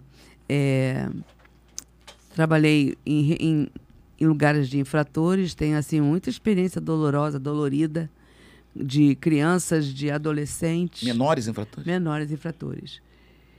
Eu trabalhei até. Tinha um menino, chamava-se Isaac, lembro dele como se fosse hoje. Ele já tinha passado dos 18 anos e a FUNABEM, que depois se tornou CBIA, ela, e foi o antigo SAM, ela não tinha mais nenhum. Eu estava na parte do hospital e esse garoto ele fugia. Ele foi um filho de uma prostituta na central. Ali ele foi criado, ali ele também se prostituía.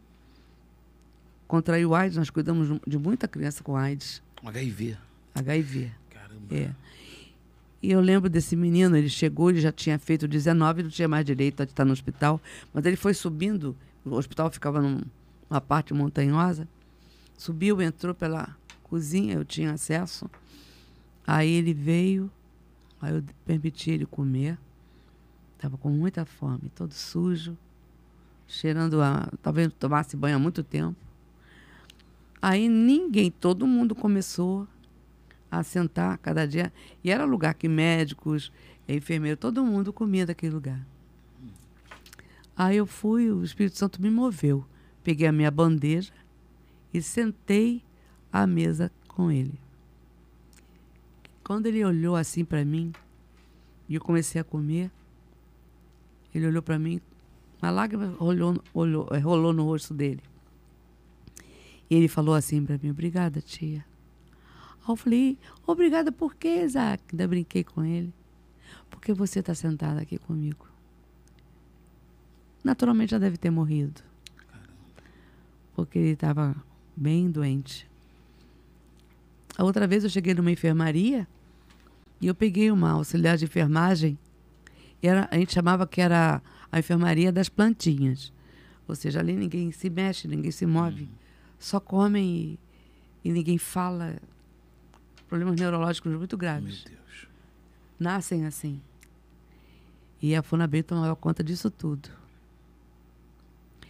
E aí eu cheguei para passar visita, para ver a necessidade de cada um, fazer a dieta. Aí eu chego na, na enfermaria, era à tarde, que médico passa até de manhã, depois fica com a enfermagem. Aí eu chego para passar, tá a enfermeira, a auxiliar de enfermagem, falando as coisas piores. Vocês não prestam para nada. Vocês são os vagabundos que dão trabalho pra gente. Aí começou a xingar, xingar, xingar. Eu não aguentei. Falei, o que, que é isso, menina? O que, que você tá falando? Aí ela falou, eles não entendem nada. Quem falou que eles não entendem? Que eu, quando olho para um garoto, que já era um rapaz totalmente, eu vi, eu vi uma lágrima correndo no olho dele. Nossa. Eu fiz, Jesus, tem misericórdia. Ele está ali, preso naquele corpo, mas estava ali, entendendo tudo o que aquela famigerada daquela mulher, péssima profissional, estava fazendo. Então a gente tem. E uma vez eu tratei de uma diabética, era uma diabética descompensada, era uma infratora, e ela era lá para dentro de Belfor Roxo que eu ia. E aí cheguei e percebi a hora que eu cheguei bem cedo, e eram aqueles portões pareciam de presídio. né? Percebi a hora que eu cheguei bem cedo que ela estava sem movimento na cama estava com hálito com cheiro de maçã. Para a gente que é nutricionista, a gente entende que ela está em coma, já entrando em coma, né? Porque, no mínimo, ela deve ter burlado toda a dieta e comido tudo que não podia. E ela fazia isso. E ela era meio bancada das ideias. E ela tinha uma, muita raiva de mim, porque eu, eu, eu, eu dizia quanto ela podia comer do que para poder ter saúde. Ela era insulino dependente, mas ela pegava e davam para ela, e ela tinha raiva de mim. Aí, quando eu vi como ela estava, eu falei assim: chamei a enfermagem, depressa, leva para o hospital de bom sucesso que ela vai morrer. Ela está em coma diabético aqui e o hálito dela está com cheiro de maçã, ela está morrendo. Correram com ela, levaram na ambulância. Passou. Um dia ela volta, vai para lá de novo. E quando eu fui passar a visita, ela falou: Foi você, né? Foi você. Caramba. Você vai me pagar. Caramba. Você me mandou para o hospital. Você vai ver o quanto custa a tua vida. Aí eu falei: Mas eu, eu te salvei. Que me salvou nada. Você não me deixa comer nada. Você ainda me mandou para o hospital. Tu vai ver o que, que vai acontecer. E eu esqueci. Aí eu chegava na, na unidade, lá em Belfort, seis e meia da manhã, mais tardar quinze para as sete. E eram portões de madeira muito grandes. Eu entrei para o primeiro, bateu atrás de mim. Entrei pelo segundo, bateu atrás de mim. Entre aquele portão e aonde eu tinha que ir, que eu ia ver a cozinha, o portão bateu atrás. Era mudança de plantão. E aí eu vou. Porque quando eu tomo aqui o foco de eu ir para minha porta, tava ela no canto, com as mãos para trás. Eu lembro como se fosse hoje. Ela só tinha um dente aqui. Hum. E rindo, um, um sorriso horrível, Abigail. Nossa, meu Deus. Ela que com a mão para trás assim, falou: "É hoje". E rindo para mim. É hoje. E eu fui andando. Eu não podia correr para trás, porque acabei de fechar o portão. Eu não podia andar para frente porque ela estava antes do portão. Deus me deu uma força tão grande que eu falei assim: o sangue de Jesus tem poder contra ti. Que quando eu falei assim, foi como se fosse assim, uma bomba em cima dela. Ela jogou o estoque que ela preparou para mim. Pum, eu só vi caindo no chão. Aí começaram a abrir as portas. que foi? O que foi? Leva essa menina agora! A coragem foi até ali. Depois eu peguei a faca que ela fez um, um punhal direitinho. Ela amolou, amolou no cimento, virou um punhal. Ela ia me matar, mas o Senhor não permitiu. Depois disso, não sei mais o que, aconteceu, mas coisas muito tristes. Ver crianças abandonadas, crianças infratoras. Infelizmente, esse trabalho foi tirado do Rio de Janeiro. É, o governo federal passou toda essa atuação para o Estado e daí eu já não estive mais. Graças a Deus. Me aposentei porque não dava para ver tudo que funcionava parando. Mas assim, sabendo dessa história que eu não sabia, dessa atuação da senhora lá em Belfort, agora entendo o amor da senhora pelas crianças, né? Ali o, na igreja a senhora tem muito carinho, ele trata muito muito é. as crianças, ali tem a casa é. da criança, tem o, o baby lá, é. tem porque a senhora curte, porque a senhora a viu gente, muita coisa, né? Muita coisa triste.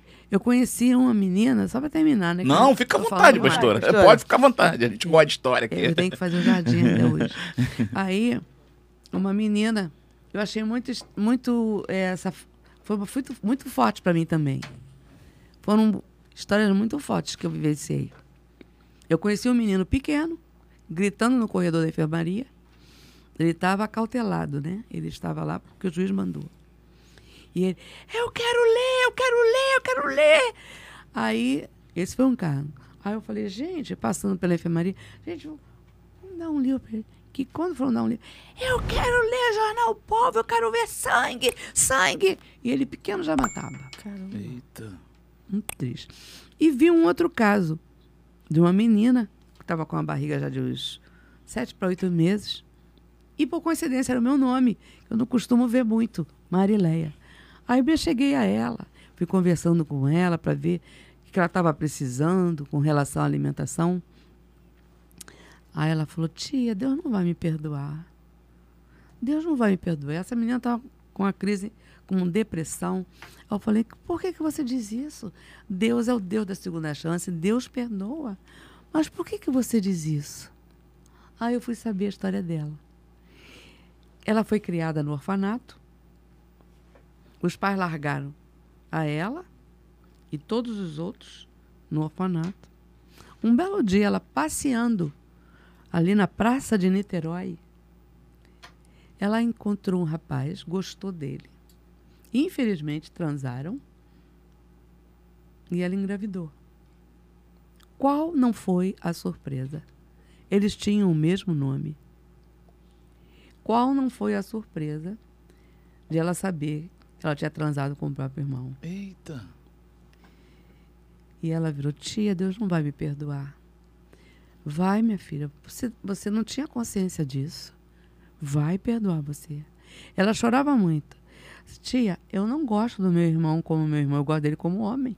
Meu Olha Deus. que situação. Nossa. Meu pai. E ela só foi saber que tinha um irmão porque ele passou pela praça que ela estava, num lazer do orfanato, se conheceram. E vocês acreditam que essa criança nasceu perfeita? Glória a Deus. Nasceu perfeita.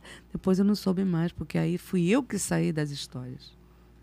Cada história assim, muito triste, muito imagina a cabeça, né? Como é que deve ficar para presenciar Ah, isso outra sem... coisa também que me chocou muito.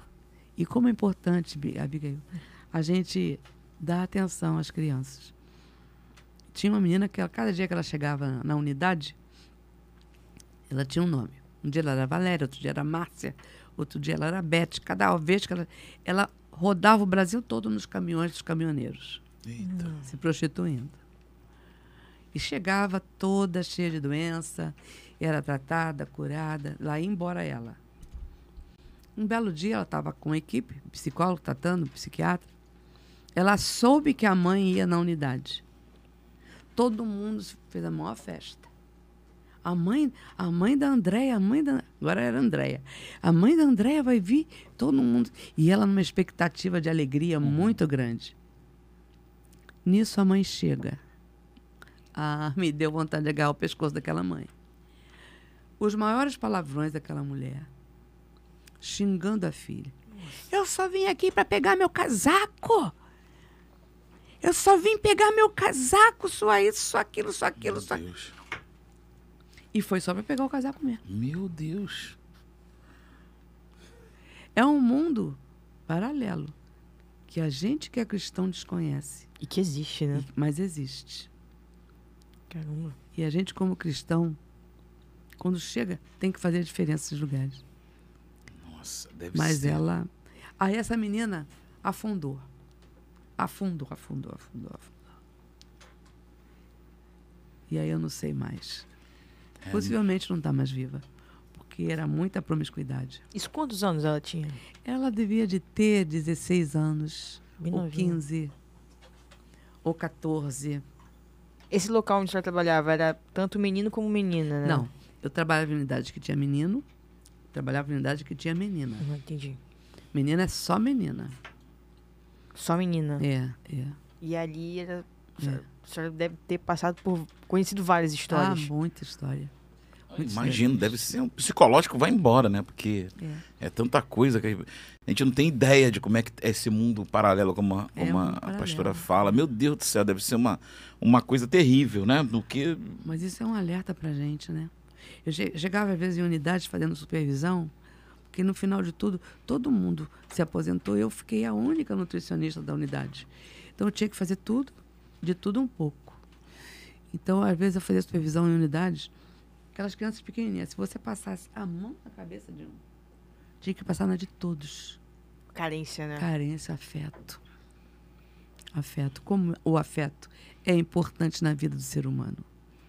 Isso constrói autoestima, constrói a gente. Verdade. Ali não foi então só um trabalho de como nutricionista, mas foi um trabalho também afetivo. Eu, eu aproveitava, porque as freiras me perseguiam no hospital. Sério? Ou, lógico, elas não queriam que eu falasse de Jesus hora nenhuma. E eu, toda por- oportunidade que eu tinha, eu falava. Passando pelas enfermarias, visitando as meninas e meninos. Você queria ver bandido crente? Era quando eles Eu vi um perfurado, 22 tiros aqui no abdômen, a, a Bíblia do lado. Lógico que ele nunca mais vai andar. Nem sei se está vivo. Mas não adianta ficar crente nessa hora. Né? Tava lá, o Novo Testamento de Gideões aberto. Se filho, você tem que botar essa palavra no seu coração. Eu aproveitava toda a chance. Mas as freiras me cercavam. Caramba. Eu fingia que eu não via e continuava. Me cercavam. Tinha uma, então. Meu Deus. Perseguir a senhora. Não, ficava para me impedir de falar. Não deixar falar de Jesus. É, A senhora já, já conseguiu, já achou alguém de- dessa época? Não, nu- ou nunca conseguiu. nunca mais. É porque dá uma curiosidade, né? De saber É. como é que tá anda. pessoas, por onde nunca anda. mais. Talvez até se eu acessar, sei lá, pelo nome, pelo menos os colegas, né?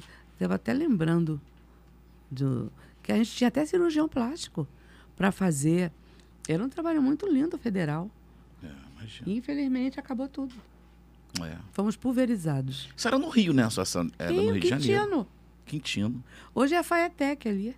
Ah, sei onde é. Ah, sim. É, Minha irmã estudou lá. É porque eu lembro, eu era muito pequeno, eu lembro que falava muito, né, do, do- da Fundação Ali tal, era, mas ali era a não Funabem. conhecia, é, a Funabem. Foi o antigo SAM, mas foi a Funabem. E eu, quando saí, era a CBIA. Caramba. É, É, e agora virou uma escola técnica, né? é, Faetec. E, e, é, eu lembro muito o pessoal falando disso, que diz que também era terrível lá, né, pastor? O negócio era É, de pesado. acordo com a escola. Ali haviam nove escolas. Tinham escolas de infratores, como tem na ilha até hoje. Duas, João Luiz Alves. Tem a, a João Luiz Alves, tem a de, de mulheres embaixo, de Luiz Alves lá em cima. São Padre Severino, que é Padre brabo. Severino. É. É brabo. Eu ia nisso tudo. Caramba, eu nunca imaginei que o pastor. Sério, pastor? É, muita gente em casa também deve estar. Deve tá É surpresa, novidade, tá novidade. surpreso com isso, né? Porque a gente não sabia maneiro, que a senhora trabalhava. garotos usavam apenas um calção e uma chave pendurada aqui. Só isso. Caramba.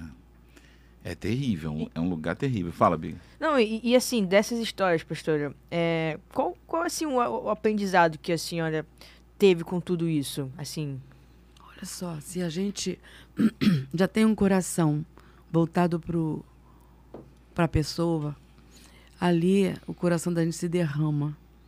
Porque eu tive oportunidade para falar, uma menina, ela tinha os- todo o braço dissecado de tanto tóxico. Meu Deus. Era- tóxico. É. E Adriana. E eu falei muito de Jesus para ela. O problema estava lá na casa dela.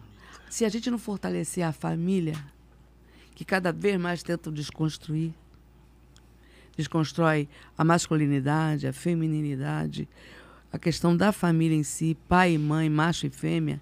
Se a gente, como igreja, não se levantar com essa bandeira, é, aqui, é o quadro que eu presenciei no dia a dia, é o que a gente vai ver de jovens, de crianças, tudo perdido, tudo doido. Que eu cansei de ver isso, né? Então, a família é a célula. Não adianta. Deus estabeleceu, é um projeto de Deus a família. Não tem como. Pai, mãe, não tem como. E a gente está tá indo numa contramão que a gente nunca viveu, né? E o que que eu penso? Que se a gente puder prevenir como igreja tudo isso, tá? Eu também tenho ciência de mulheres que são é, dentro de casa que são violentadas.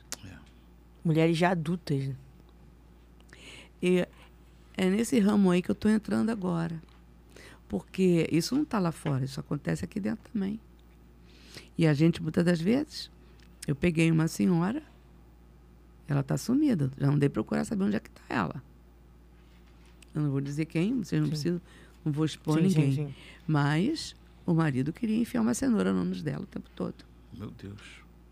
Isso é violência, isso é abuso.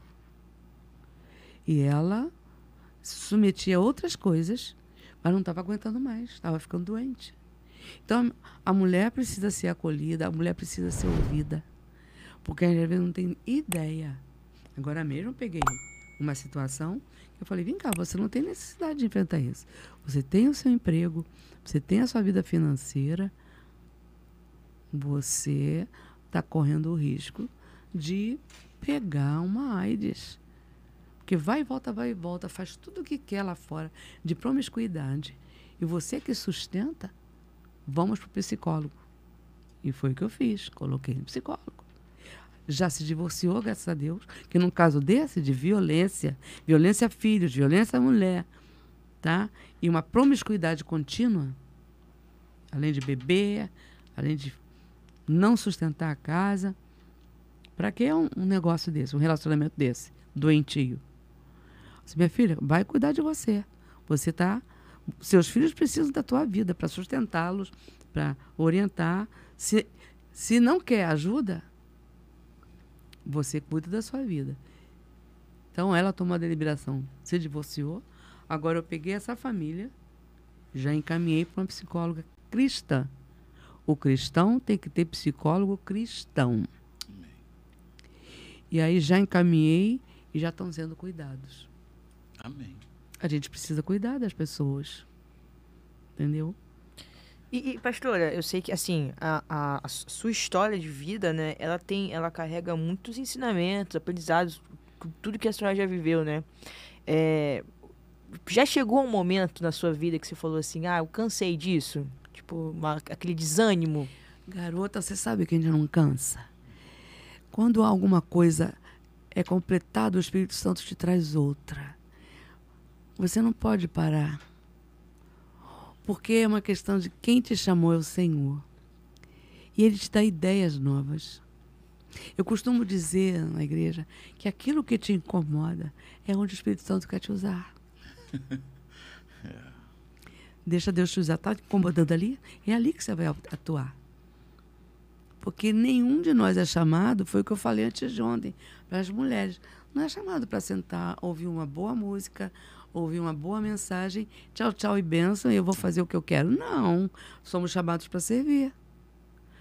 Pertencemos ao reino de Deus. Eu estou lendo um livro, e eu admirava muito esse homem.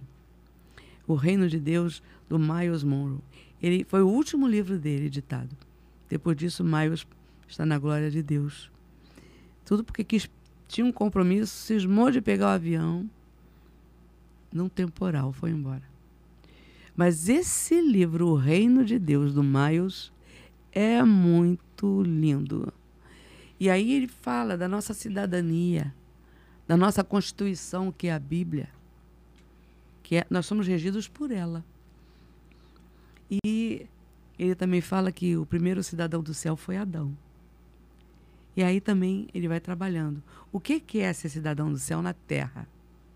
Que Deus estabeleceu para nós ficarmos.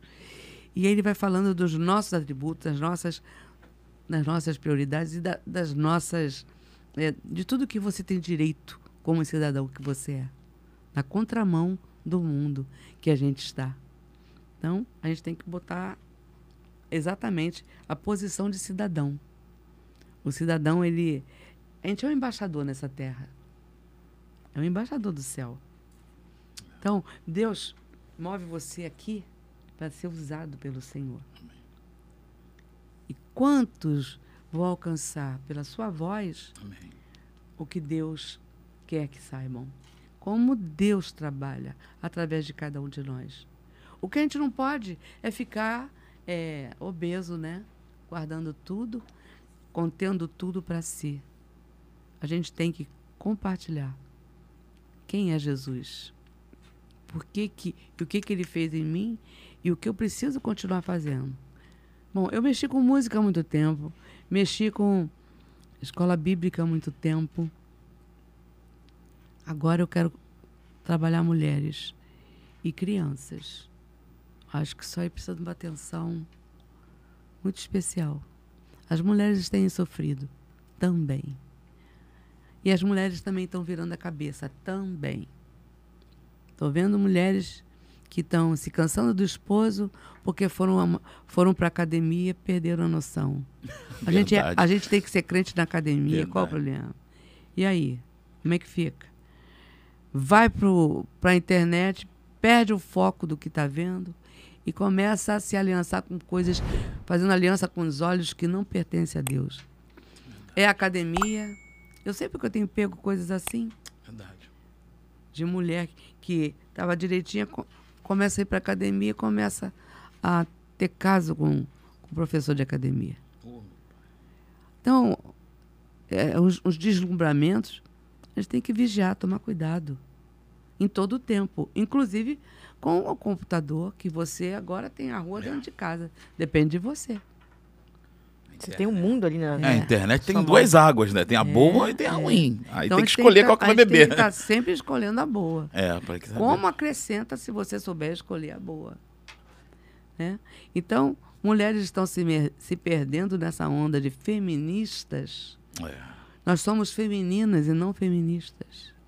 O homem, Deus o fez para ser o homem da casa, aquele que é o sacerdote, aquele que provê.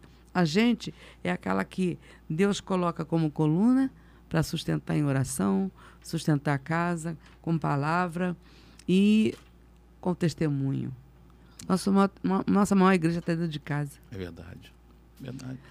Você fala bonito, mas se você não vive aquilo, Não, e, e às vezes as pessoas se pegam muito que o homem é o cabeça da casa, é o líder e tal, mas esquece da parte que o homem tem que estar como Cristo, amando a igreja a Ah. ponto de dar a própria a vida. própria vida. é. Então é pros dois lados o negócio pega. Né? e aí estão se pegando muito por um lado só, mas é, é verdade o que a pastora falou. Eu, eu acho que a gente tem que ser temperado à luz da palavra de Deus. É. Os extremos são perigosos. É. A gente tem que tomar cuidado. Esse tempo está um tempo muito difícil, a gente tem que tomar atenção. E até politicamente, né, pastora? O negócio tá. Inclusive, o bicho tá pegando. É. né? bandeira de ideologia de gênero, isso não faz parte da vida do cristão. A gente tem que prestar atenção nisso. É. Família, projeto de Deus. Um cristão tem que ver essas bases aí que são fundamentais para um cristão. Nós não somos a favor que uma, um menino se vire menina. Eu estava vendo uma reportagem fiquei até assustada. Se foi isso mesmo que eu entendi. A filha de Angelina Jolie, ela se vestia como menino porque estava sendo obrigada pela mãe. Agora ela desabrochou como menina. Caramba. E ela é menina? É a menina. Ah, ela é menina. A mãe, obrigado. Forçou. A mãe obrigava. É. É isso que está na internet, não sei se isso é verdade. É. Mas tá ela assim, toda arrumada, bonita. E ela é a cara do pai, do Brad Pitt. É. Mas esse povo é muito doido, né? Eu vi, eu vi uma também que a pessoa se, se declarava se declarava homem, mas se vestia como mulher. Aí eu também não entendi muito bem como é que era. É, tem umas classificações agora que a gente Tem, não, é. é, eu não consigo entender. É um, é um caminho que Eu até também que na internet é difícil de se falar, porque o negócio é complicado. É. Mas, pastor, uma curiosidade, assim, pra gente mudar um pouquinho do, do, do foco do assunto aqui, que eu sei que a senhora Ah. tem que ir lá arrumar o jardim. Eu já quero. vai liberar a senhora já já. Mas assim, a, a, a, senhora do Rio de Janeiro mesmo? É Sou. que- carioca, Nasci ali na Tijuca. na Tijuca.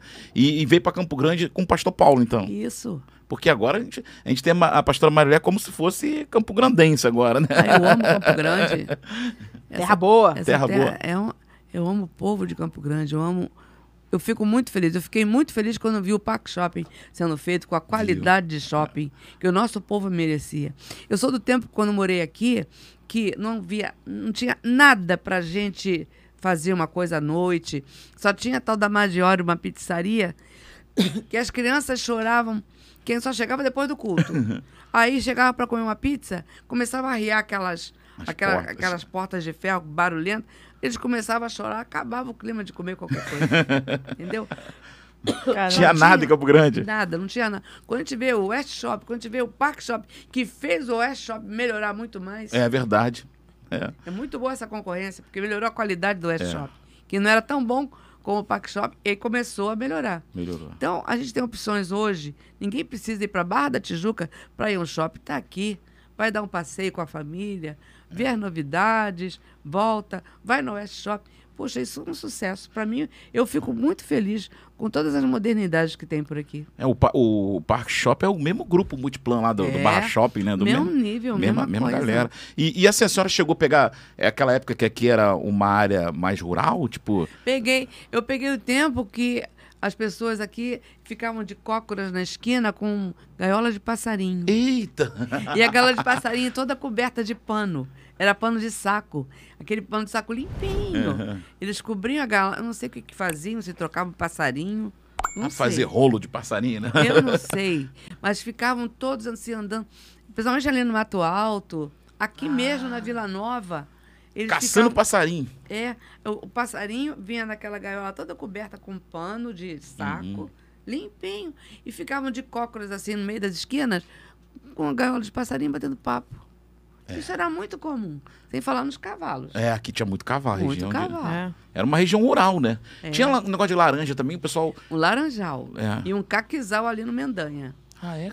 Isso é do caqui eu não conheço. Mas do- da- Caquizal. hoje Campo Grande, quem não conhece Campo Grande aqui na zona oeste do Rio, Nós somos uma cidade, né? é, o- é- é o maior bairro é. da América Latina, não é isso, Biga? Isso, isso, É, o isso. maior, foi, foi dado como o maior bairro da América Latina. E o símbolo é uma laranja, né? Não sabia. É, ali tem na, no centro ali de Campo Grande tem A é, laranja. a laranjona lá, laranja grandona, em que é o Campo Grande. símbolo da, da área aqui de, de Campo não Grande. sabia. Eu amo Campo Grande. É uma, uma área rural. Viu? Ó, podcast aqui é cultura, viu? Nós estamos falando cultura pra você de casa. É, tamo, a galera que não conhece, estamos na Zona Oeste aqui, que a Zona Oeste é enorme, né? Tem a, a gente brinca aqui que tem a Zona Oeste A, aquela barra e recreio, né? Que a galera fala, a gente, o pessoal fora do Rio, a gente fala, Zona Oeste pensa que a gente tá na barra e no recreio. Eu falo, não, a gente tá na Zona Oeste. Campo Grande. Campo É a Grande. Zona Oeste B, né? amiga? Campo Grande Que é é- uma referência. Exatamente. E é, uma no- é grande. referência, é. Aí eu tava, a gente tava vendo outro dia, né, amiga? É o maior bairro da América Latina, né? É. É o bairro. Gente, ó, a Abigail vai ler ali o recado do pessoal. Biga, tenta ler o nome de todo mundo aí que Ah, participou difícil com a gente. Eu sei que tem uma aqui, galera, mas tenta aí acelerar o negócio. A pergunta não vai dar nem tempo. Já, Não. já temos aí quase duas horas de live aqui. Nossa, Passa muito rápido. E a gente vai liberar a pastora que ela tem que cuidar lá do jardim e não pode perder tempo aqui. Alô, Tina, adianta aí o Jardim da Pastora. Tina, vai agitando o negócio Vai, que Tina, a pastora ajeita tá aí. chegando. vai, Biga. Ó, tá, tava com a gente aqui, ó, Laís Ribeiro, ahn, Ah, Laís. Laís, Cláudia Alves sempre com a gente, Tia Maria das Graças, o Alex, o Hugo também tava aqui, Matheus Oliveira, Léo Siqueira também, botou aqui, amo minha pastora, um exemplo de vida cristã. É, Viviane Oliveira, Graça e Paz, Mônica Braga, Beatriz Tupinambá, Maria Elizabeth, botou aqui gratidão por sua vida. Ah, Raquel Luz, mamãe, botou aqui bênção. Pastor Marileia, muitos ensinamentos para a vida. O Rondinelli também tá aqui, botou Pastora Marileia, maravilhoso estar perto da pastora e ser discipulado por ela. Amo demais beber dessa fonte. Luciana Vacaro botou Pastora Marileia, quanta sabedoria. Daniel Carvalho, é, o Rony também tava aqui com a gente. O Rony lá. Ahn, Marcele, Marcele Pereira, lindíssima nossa pastora. Ruth Luz, minha tia, pastora Marileia, uma mulher que nos inspira. Deus abençoe. É, deixa eu ver aqui. Lisete Alves também botou aqui, pastora Marileia. Perde não, Miguel. Perde não. Liz Dória também estava aqui com a gente. Esther Ribeiro. É, já foi. Kátia Pedro. Gente, peraí. eu Vou... Calma aí. É porque a galera tá falando, tá subindo aqui. Jaqueline Segura. Oliveira. Jaqueline Oliveira aqui. Edilene também estava com a gente. Que maravilha esse modo de viver. No Elogio a Pastora. Projeto Livre Sou também com a gente. Ahn, Jonathan Ribeiro também, excelente entrevista. É isso, gente. Muito obrigado aí pela, pela participação. A gente esqueceu alguém aí, desculpa, porque sobe aqui, a gente às vezes se perde aqui um pouquinho. E também a gente não dá pra ler o recado de todo mundo, mas a Biga tá falando o nome É, de todo não, tem- mundo tem aí. mais gente vai, aqui, ó, vai. é. Tá fugindo aí, Biga. Tem mais ali. Tem o Hércules também estava aqui, Juliana Alencar, Marluze Debosan também comentou aqui, Sueli Cruz. Mas galera, Jonathan Ribeiro, ah, Marluze, acho que o meu tá atualizando mais do que o teu, hein, Biga? foi, o meu foi aqui. A Suel Cruz também tá aqui com a gente. Ó, gente, tem uma galera aqui, vai, fala. Agora, pastor, uma dúvida aqui, uma curiosidade. A gente, a gente sabe que a senhora ama cozinhar, né? Eu gosto. Qual, qual é o prato, assim, preferido da senhora? Lembrando que a pastora é nutricionista. Nutricio- É, não, mas então aí... come corretamente, não é igual Ah, você. você come Biga. besteira? Não. Pizza, hambúrguer. Ah, eu gosto de pizza. Gosta? Hambúrguer nem tanto, pizza eu gosto. Mas qual é o seu prato, assim, preferido que a senhora gosta, de comer? Ai, gente, eu gosto de tudo bem feito, né? Um arrozinho com feijão é uma delícia. Hum. Bem feitinho, bem temperadinho. Entre carne, peixe ou frango? Carne, peixe ou frango? Eu acho que que é difícil, né? Eu, eu gosto tanto de carne quanto de frango. Hum, carne é uma o boa. peixe é depois. Besteira, então, só se for pizza. É porque tem no DNA da nutrição, ainda que eu não exerça mais, mas está no DNA da gente. A gente sempre, por exemplo, eu acabei de fazer hoje, às pressas, os cardápios do evento, né? Tem que equilibrar sempre com uma salada, com uma fruta, não tem como. Hum, entendi. A senhora então faz isso, pastor, assim, até hoje? Ah, no teve um retiro que a. Né, né, lembra, pastor, o retiro Eu do. sempre faço todos Sempre fa- os é. cardápios da igreja, eu Ah, é? elaboro. Ai, meu Deus do céu. então, Equilibrado, tem que ter uma carne Por isso que- aqui e Tem que tal, ter, tem que ter ter. uma, uma- uma, né? Tu- Tudo bem, bem, bem Aí certinho. eu não consigo pensar de outra forma. Entendeu? Se eu comer purê, farofa, arroz, tá tudo errado. Purê É, e farofa? É, tá Por tudo quê? Porque é só carboidrato. aí, E está confirmado que o carboidrato é que faz a gordura no fígado. Sério? Aí, ó. Não é a gordura. Mas, e quem gosta de comer muita farofa? Farinha. Bom, você gosta mas um pouco, não é comer Não, um não, prato não. de farofa. Não é pouco não, pastor. Ela gosta da mistura com angu, mistura com qualquer coisa que tiver no meio. E aí? você tem que equilibrar, porque tá com mais carboidrato do que vitaminas e minerais. Eu não consigo. Ah, Feijão é uma leguminosa que deve haver né, no nosso hábito brasileiro. eu amo farinha, pastora. Arroz e feijão. ou- Mas eu Se vou, você usar equilibrar. macarrão, não faz arroz. Se você faz farofa, pode substituir não fazendo arroz. Mas o brasileiro gosta de arroz, feijão, Isso. farofa, maionese. É. É isso. Agora- Agora, pastor, uma pergunta. O feijão vai em cima do arroz ou embaixo do arroz? Qualquer lado pode comer. O importante é comer o feijão. Não, porque o- tem muita criança que não curte o feijão preto, por exemplo. A criançada, né? Tem alguma coisa que substitui o feijão ou tem que ser o feijão mesmo, não, pastor? tem feijão preto, tem feijão mulatinho, tem feijão branco. A nossa, no- nosso hábito de carioca é o feijão preto. Isso. No- em São Paulo é o feijão mulatinho, né? Uhum. Que também é uma delícia, né? Então pode ser qualquer um deles, não necessariamente. Não, não é necessariamente feijão preto. E uma, uma pessoa que faz Abigail, que mistura o angu com, com a farofa, vai dar ruim no fígado. Aí tá, aí tá, tá muito, tá metendo muito carboidrato para dentro. e a gordura do fígado é produzida por carboidrato em excesso, excesso. Eu vou mudar, pastor. Eu, eu Em nome prometo. eu falo pra ela. Eu Outra- preciso ir ao toalete. Fica à Ah, tá. vontade, Sim, pastor. sim, Fica sim, à sim. vontade. Olha, se a senhora quiser ir, pastor, pode ficar. Volta, Tem- volta daqui é, a pouco. tem a gente um- tem problema. O, o Caleb vai vir aqui, a gente anuncia. A gente Chega aqui, Caleb, isso. rapidinho. Vamos aproveitar Aproveita. aqui, pastor. Pode ficar à vontade. É ao vivo. Ao vivo é. É, fica à vontade, pastor. Aqui é ao vivo, ao vivo vai ser mesmo. Pode ficar tranquila. Senta aí, Caleb. Vamos falar um pouquinho rapidinho aqui do evento que vai acontecer no, no próximo final de semana. Aí, fala aí. Senta aí, senta aí. Pode, pode pôr o fone da pastora um aí. sonho hoje, mano. Ah, Pera é? aí. Sem nem usar isso aqui, mano. Mano, é só pôr na- no, no ouvido. Se quiser ficar sem também, fica É. à vontade. É? É, não tem problema não. Então, É, vamos ver se cabe, né? Já Não, não, lá, lá, botou- puxou, botou- puxou o é. contrário. Aí, Vamos lá. vamos ver. Agora sim. Aí, foi. Pô, agora sim. E aí, meu garoto? Fala com a gente. Como é que, que vai acontecer no próximo final, final de de semana, semana. aí na, Amanhã, na Batista né? Monte Oreb? Amanhã não. já- já divulgou amanhã, pra galera É já amanhã, novidade? amanhã já É amanhã, começa. pô. Oi? Já divulgou pra galera a novidade, não? Não, não, Não, não, fiz- não fizemos De nada. primeira ainda. mão, então? Pode falar aí. O que, que, que, que a gente vai fazer lá, Biga? O que, que vai rolar? O que, que vai rolar? O que a gente vai rolar? Ah, o Caleb quer fazer um ao vivo de lá, do, do Raiz Gospel, esqueceu? É, mano. Raiz Gospel diretamente do Aí, con- da um- conferência Nada Mais Importa, Fazer mano. uma live de lá, cara da Abigail. Ela não gosta de, de, de aventura, não, porque ela, Vocês são aventureiros demais, meu ela, amigo. ela, ela é medrosa. Eu, eu gosto do. Rodrigo, que o Rodrigo é aquele assim, fala que bora, bora. Bora! Bora. É que vocês, vocês não sabem da minha- como é que tá a minha semana, né, Beth? A Beth, Aí é o- fácil vocês matarem. Elas não elas não estão dormindo, né, cara? Eu não tô dormindo, concorda A gente dá ideia, mano, e aí ele. Não, ele, aí se ele vira. executa, né? Ah, entendi. E vamos pôr ao vivo, vamos pôr ao vivo, que ao Aí, vivo lá, Matheus, liga, pra você. liga, liga o microfone, a câmera e vambora, cara. Não tem essa é não. isso, mano. Aí, cara, a gente entrou com uma ideia aí, né? Faz o quê? Uns dois meses, né, É Rodrigo? isso aí, é por aí. Chamei o Rodrigo ali, cara. Tinha muito vontade, assim, claro que dadas as suas proporções, né? Mas fazer uma entrada ali, tipo, tipo Rock in Rio, aquela galera ali, né? Fazendo aquela chamada ao Top. vivo tal, com É. o microfone. Eu falei, pô, Rodrigo, o que, que você acha? Tal, Rodrigo, na hora, bora. Ainda bem que ele não falou com a Biga, senão a Biga ia falar que É não, né? verdade, a Biga ela é, mais, a Biga é mais conservadora. A Biga é, mais É, conservadora. não. A- no- no- nos, nos projetos ser mais conservadora. Eu sou conservadora? É, uma pessoa que pensa mais. A gente não pensa muito, já Ah, vai logo entendi, no- entendi, na execução do negócio. E eu falo assim, o Rodrigo ainda foi mais ousado que eu, cara. Porque eu ainda falei, pô, Rodrigo, vamos ver uma salinha reservada. Tal. Ele, não, mano, vamos fazer a entrada direto do templo, galera passando som e a gente Dentro ao da igreja, vivo. é. A cara da Biga. É, tipo Aí isso. eu falei, bora, mano. Não, e quem vambora. Vai estar fazendo a direção de TV lá do, do, do Congresso é a Biga. É, eu, tô, eu tô, eu tô É. aqui. Eu tô. Aí ela vai ter que Aí se ela sabe virar. que vai chegar uma hora da tarde lá, não? Ah, não, aí. Amanhã tem estúdio, né? É, vai ter que me liberar que horas aqui? Não, a gente sai daqui um pouquinho antes, né, pô? Ah, não tem problema.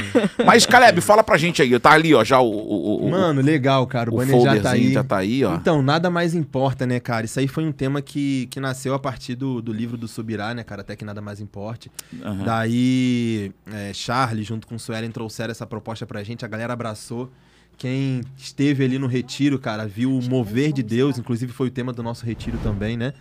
Daí foi algo tão marcante assim, cara, que a gente fez uma pesquisa lá de feedback do pessoal é, sobre qual seria o tema ideal para o nosso congresso. E assim, cara, posso falar pra você que 80% dessa pesquisa resultou no mesmo tema do Ah, retiro. Legal, top. Então foi algo que marcou tanto a vida dos jovens, né, cara? E, e algo in- muito interessante também, que eu tô junto com o Charles ali, vai fazer mais ou menos uns quatro anos. E algo muito interessante é que a gente pôde ver a galera que saiu do retiro, mano. Cara, 99% continua com a gente hoje. Top. Saca? Normalmente acontecem aqueles picos, né, durante congressos, retiros e tal, que a galera vem, todo mundo quer brincar, participar. Mas dessa vez a gente viu que a galera manteve uma constante, isso, isso é- é bem legal. E aí a gente trouxe esse tema também para nosso, pra nossa conferência. Estamos aí com uma, uma galera abençoada que vai estar junto com a gente, né?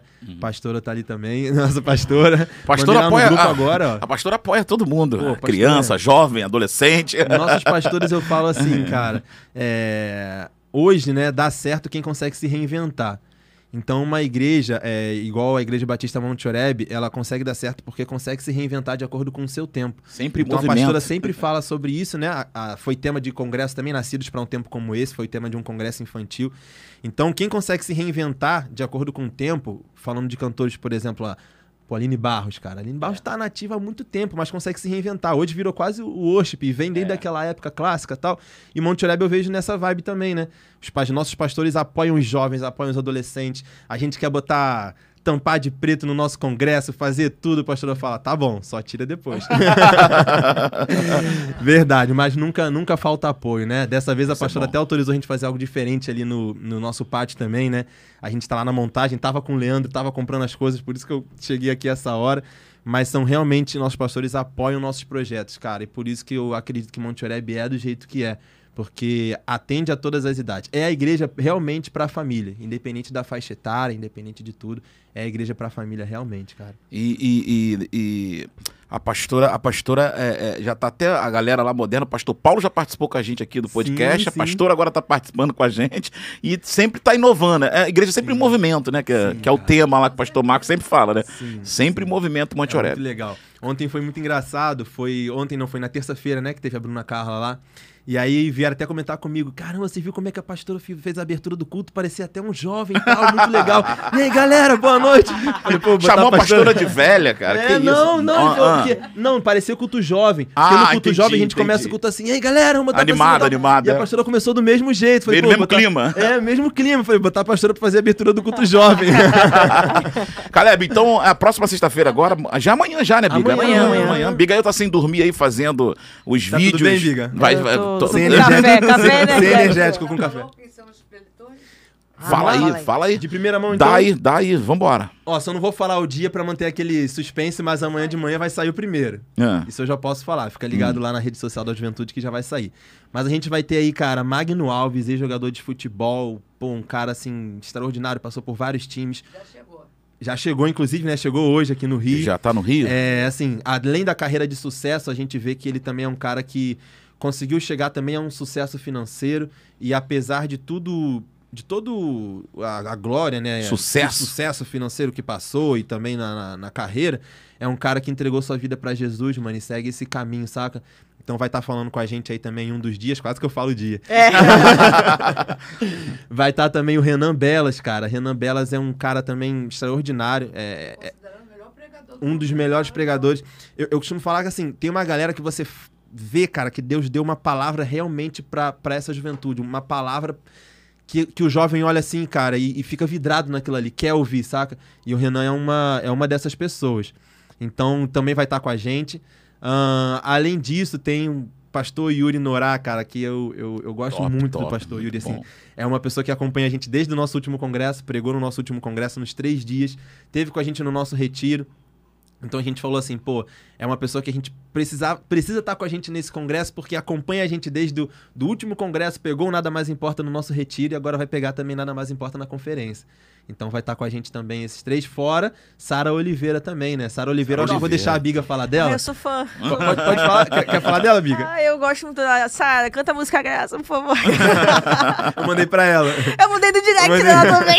Eu falei, Tá vendo? Ele não quer fazer ao vivo de lá pra gente entrar, tá Não, quer. não Tá ela mandou a? Ah, setlist pra gente. Aí eu, aí, eu, aí eu mandei pro pessoal lá no grupo da mídia, né? Falei, ó, galera, essa aqui é a setlist, tá? Prepara as letras. Aí a Biga, ela não vai cantar graça, eu não acredito. Aí, pô, fazer mensagem chegar nela. Mandei até ela, não sei se vai rolar, né? Ó, obrigado pela presença aqui, Caleb. E a gente vai divulgando aqui. A gente vai terminar com a pastora Marileia aqui. Deixa, só, só, só, deixa a pastora aí. Da próxima, da próxima a gente vai fazer direto contigo, cara. Aí eu quero ver você sentar aí e ficar aí. lá, Raiz Gospel direto da Não, conferência. e de lá a gente vai falar, vai falar à vontade, né? Vamos falar bonito lá, a pastora. A pastora não usa o fone, não, que atrapalha o cabelo da pastora aí, deixa a pastora. Em- Não entendi pra que, que tem que usar o fone até agora. É, pra, Pra gente. ouvir, pastor. tô adorando isso. O fone, na verdade, é pra se ouvir, mas tem. Realmente tem gente que não curte, né, Biga? Tem uma galera É, que chega e não, que não prefere não curte botar. o fone, não tem problema nenhum. Então, a- a- a- e o congresso, pastora. Sempre a Monte Oreb tá de frente no- nos grandes congressos aí, tá sempre promovendo eventos. É uma cultura da Monte Oreb isso, né, é uma pastor? cultura da Monte Oreb. Tá sempre aí. Nós também fizemos, um, o Caleb é, não teve oportunidade de falar, mas eu vou ajudar. Fica à vontade. Tivemos o pastor Marcos, que ele tem, ele é formado em logística, e ele fez uma logística para o pré-aquecimento do congresso no, no domingo, lá na Barra, que foi uma coisa abençoada.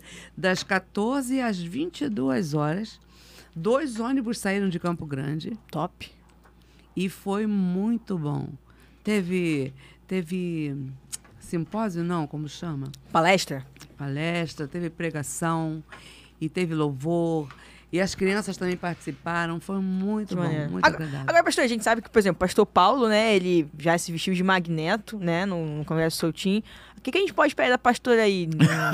se vestir de, de algum personagem? Eu já me vesti de rainha Esther, tua mãe que fez pra mim, lembra? ah, é verdade! Tá vendo, Biga? Eu levei maior, eu eh, dei maior susto no povo, porque eu cheguei toda vestida de rainha, lembra? Foi, foi, verdade, verdade. Pô, top Foi a- esse... esse... Foi a fe- festa do Oscar, não foi que a gente fez? Teve a- foi, foi num congresso que 2017. teve... Isso. Foi, teve uma festa do Oscar, mas foi um, foi um congresso, foi um congresso Foi. que teve. Congresso de Mulheres. Isso. Que teve, tinha vários totens, Agora né, eu tô é, querendo fazer esse chá em setembro, chá da primavera, e trabalhar já o retiro de mulheres o ano que vem, para outubro de 23. Que as Top. mulheres gostam de coisa assim, de novidade. É. Vou te falar, eu vou falar porque eu participei dos dois que teve, né? Trabalhei, trabalhei nos dois e sensacional. O local. Vou, dar, vou fazer o mexer aqui, tá, pastora? Ó, o local é excelente. O local onde é o retiro. E é a sempre comida é no... boa, né? A comida é boa. Porque se tiver comida boa, Abigail fala mesmo. Ela, Não. A comida é Boa. O local é. Os locais que a pastora escolhe é bonito. É só, só local lindo, bem, bem, bem coisa, coisa chique. E o- o- os convidados, quem vai estar no, no, no, Os re- no preletores, retiro, os né? preletores, também é top demais. Então você que é mulher, já quando sair já o- o- a divulgação, É. corre pra fazer. Eu tô já procurando a Alexandra, a Alexandra Brant. eu Top quero- demais. Quero ver se eu trago, misturo um pouco idades, legal, legal. é, mulheres mais jovens, mulheres com mais idade, para a gente trabalhar isso para o próximo retiro. Top, top E, demais. não, e a gente, a gente já divulgou aqui o, o, o das mulheres agora com a Bruna Carla. A galera adorou aqui. Então, quando tiver, pastor, pode mandar que a gente É, eu vai estar muito sempre feliz divulgando. que dessa vez eu consegui algo que eu ainda não tinha conseguido. A, maior, a maioria ser, serem mulheres da nossa igreja. Isso. Pelo menos 80% eram da nossa Top. igreja. Benção, Diante benção. tudo Top que eu vi. A gente aqui também gosta, rapaziada. Divulgou, é. Galera da Monte Oreb tá todo mundo em peso aqui, né? É, e A gente quer que a gente decole com. Faz um evento e a igreja não prestigia, tem que acertar isso aí. Graças a Deus que eu, eu pude ver essa bênção. As mulheres lá vibrando, todas felizes. E o povo gosta disso, né? Muito bom. Top. E as mulheres levando os convidados também, que é, que é o mais importante, né, pastor? A gente precisa ser uma igreja em movimento. É. Essa, o pastor, pastor Marcos sempre fala lá, a igreja que está sempre em movimento. Aleluia, e, e, glória é, a Deus. e é literalmente movimento. movimento. E o final de semana aí, a galera que quiser comparecer, o pessoal que quiser conhecer a Monte Oreb, que ainda não conhece, vai estar lá. Vai estar a galera lá, a Monte Oreb tá- vai estar fazendo também a transmissão ao vivo no canal da igreja, né, pastor? Como é que tá esse negócio das redes sociais? A senhora tá interagindo lá ou não, não liga muito pra esse negócio da rede social? Eu, eu, eu tô mais ou menos, né? eu sempre di- digo assim: se você viu que eu não respondi o WhatsApp, liga pra mim. Porque às vezes eu sou meio desligada. Foi, falou pra mim. Eu tô aprendendo, né? Porque é tudo muito rápido, eu fico até meio chocada assim com esse digital muito rápido. A gente vai aprendendo, né? A Mas a senhora que... gosta mais da ligação, pastora, do que o WhatsApp? Porque às vezes eu fico distraída, né? Com uma porção de coisa e não vou. Não veio o WhatsApp. Aí a pessoa, eu falei, eu falei, falou o quê? Ligou pra mim? Não ligou, né? Então liga, que aí eu vejo o WhatsApp. Tô aprendendo. Mas o, o Instagram, eu vi que a senhora tem dois Instagrams, né? No caso, ela tem o da Eu não sei- pastora. eu não sei quem fez aquilo. Ah, é? Porque eu não fui. Então a senhora, a senhora não, me- não mexe lá no Eu Instagram. não sei mexer. Mas deve ter alguém que cuida ali pra Quem? senhora. Tina? Será que é Tina? O Não. certo seria. Viu, Tina? Alô, Ouviu, Tina? Ouviu, Tina? Porque a gente marcou a pastora lá no. no- no- Foi, no- marcamos os dois. Marcamos os dois, eu falei. Tem, tem dois Algum aí. vai. Aí as meninas marcaram os dois lá. E tem uma galera que tá assistindo aqui que veio do Instagram, né? Foi. Então tem. A galera tá seguindo a senhora lá, pastora. É? É, pastora. Vamos ver isso aí, pastora. Mas então, quer falar com a pastora, vai ter que ligar, gente. Botar no WhatsApp vai dar ruim. É, hein? de preferência. Direct, então, no Instagram, nem pensar, né, pastora? Ih, Que eu que é não isso? fazer isso? que é lá a mensagenzinha que o pessoal manda pra gente. Lá, a, gente a gente aqui também sofre com isso, também que não dá pra responder eu, eu todo não mundo. sei disso, não. Dá Não- no- Eu vou ensinar pra senhora depois, pastor. Tá bom, Aí, Abigail, hein? Vou ensinar tudinho. Vê se seja útil também, Abigail. Pelo Pode- amor de pô, eu Deus, né? cobrar, Seja útil. Ajuda a pastora aí. Vou ajudar. Mas, ó, Monte Oreb tá lá, gente, no, no, no arroba Igreja Batista Monte Oreb, que é o nosso Instagram lá. E tem também o canal no YouTube, aqui também no YouTube, você pode eh, acessar direto Igreja Batista Monte Oreb, que a gente Isso. faz a transmissão, né, pastora? De todos os cultos lá, é uma transmissão de qualidade, né? Tem grua, tem Steadicam, tem todos os requisitos que uma, uma emissora de televisão tem que ter e o negócio é bonito lá. Graças tá? a Deus. A pastora não curte muito a rede social, mas a Monte Oreb tá ligada. Tô ligada, sim.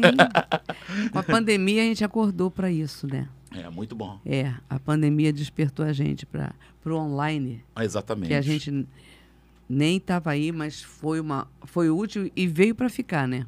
O online veio para Veio, ficar. veio. Hoje, hoje é o que há, né? É, a gente às é vezes o faz transmissão lá, tem duas, três mil pessoas simultâneas lá, assistindo o é culto, benção. mandando. É uma, é uma Uma benção. Quem não conhece, arroba Igreja Batista Monte Oreb no Instagram e o canal aqui no YouTube também, Igreja Batista Monte Oreb. Você acompanha todos os cultos. E o pastor Paulo faz questão de botar os quatro cultos de domingo. Então não tem desculpa do cara não assistir, né, É pastor? verdade.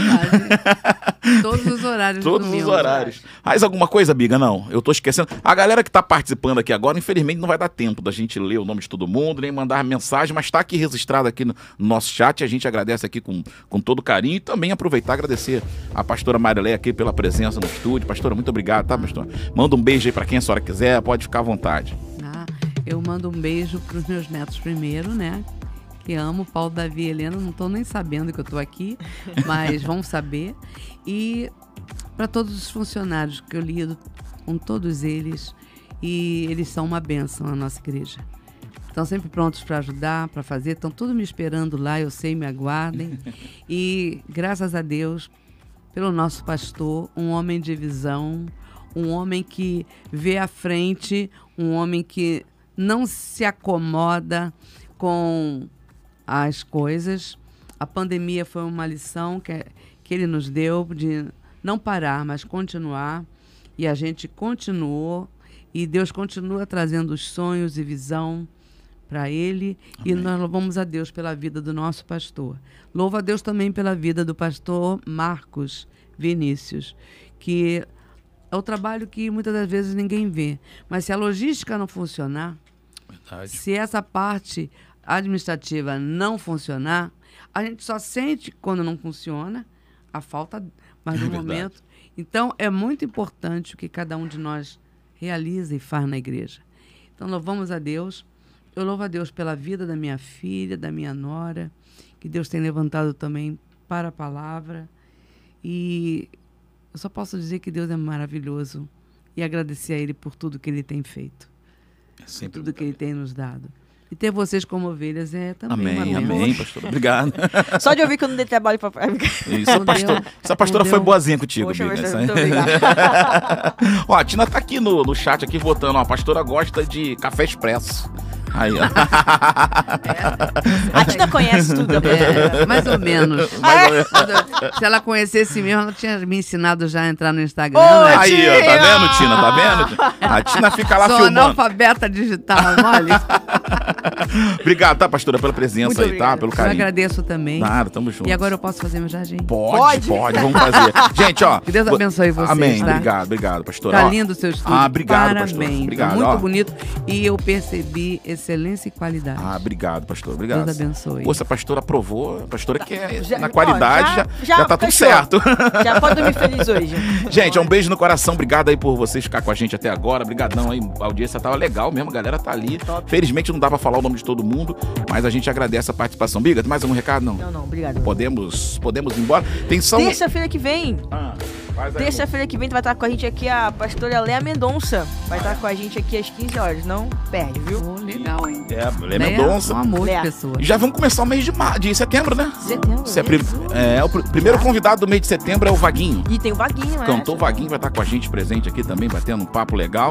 E a gente agradece aí todo mundo que ficou com a gente até agora. Podemos ir embora, Biga? Tá, Podemos? tava em mim. tá com você? Podemos. Vamos então. Pastor, obrigado. Beijo, gente. Tchau. Tchau, tchau, Deus aí. gente. Tchau. Até a próxima.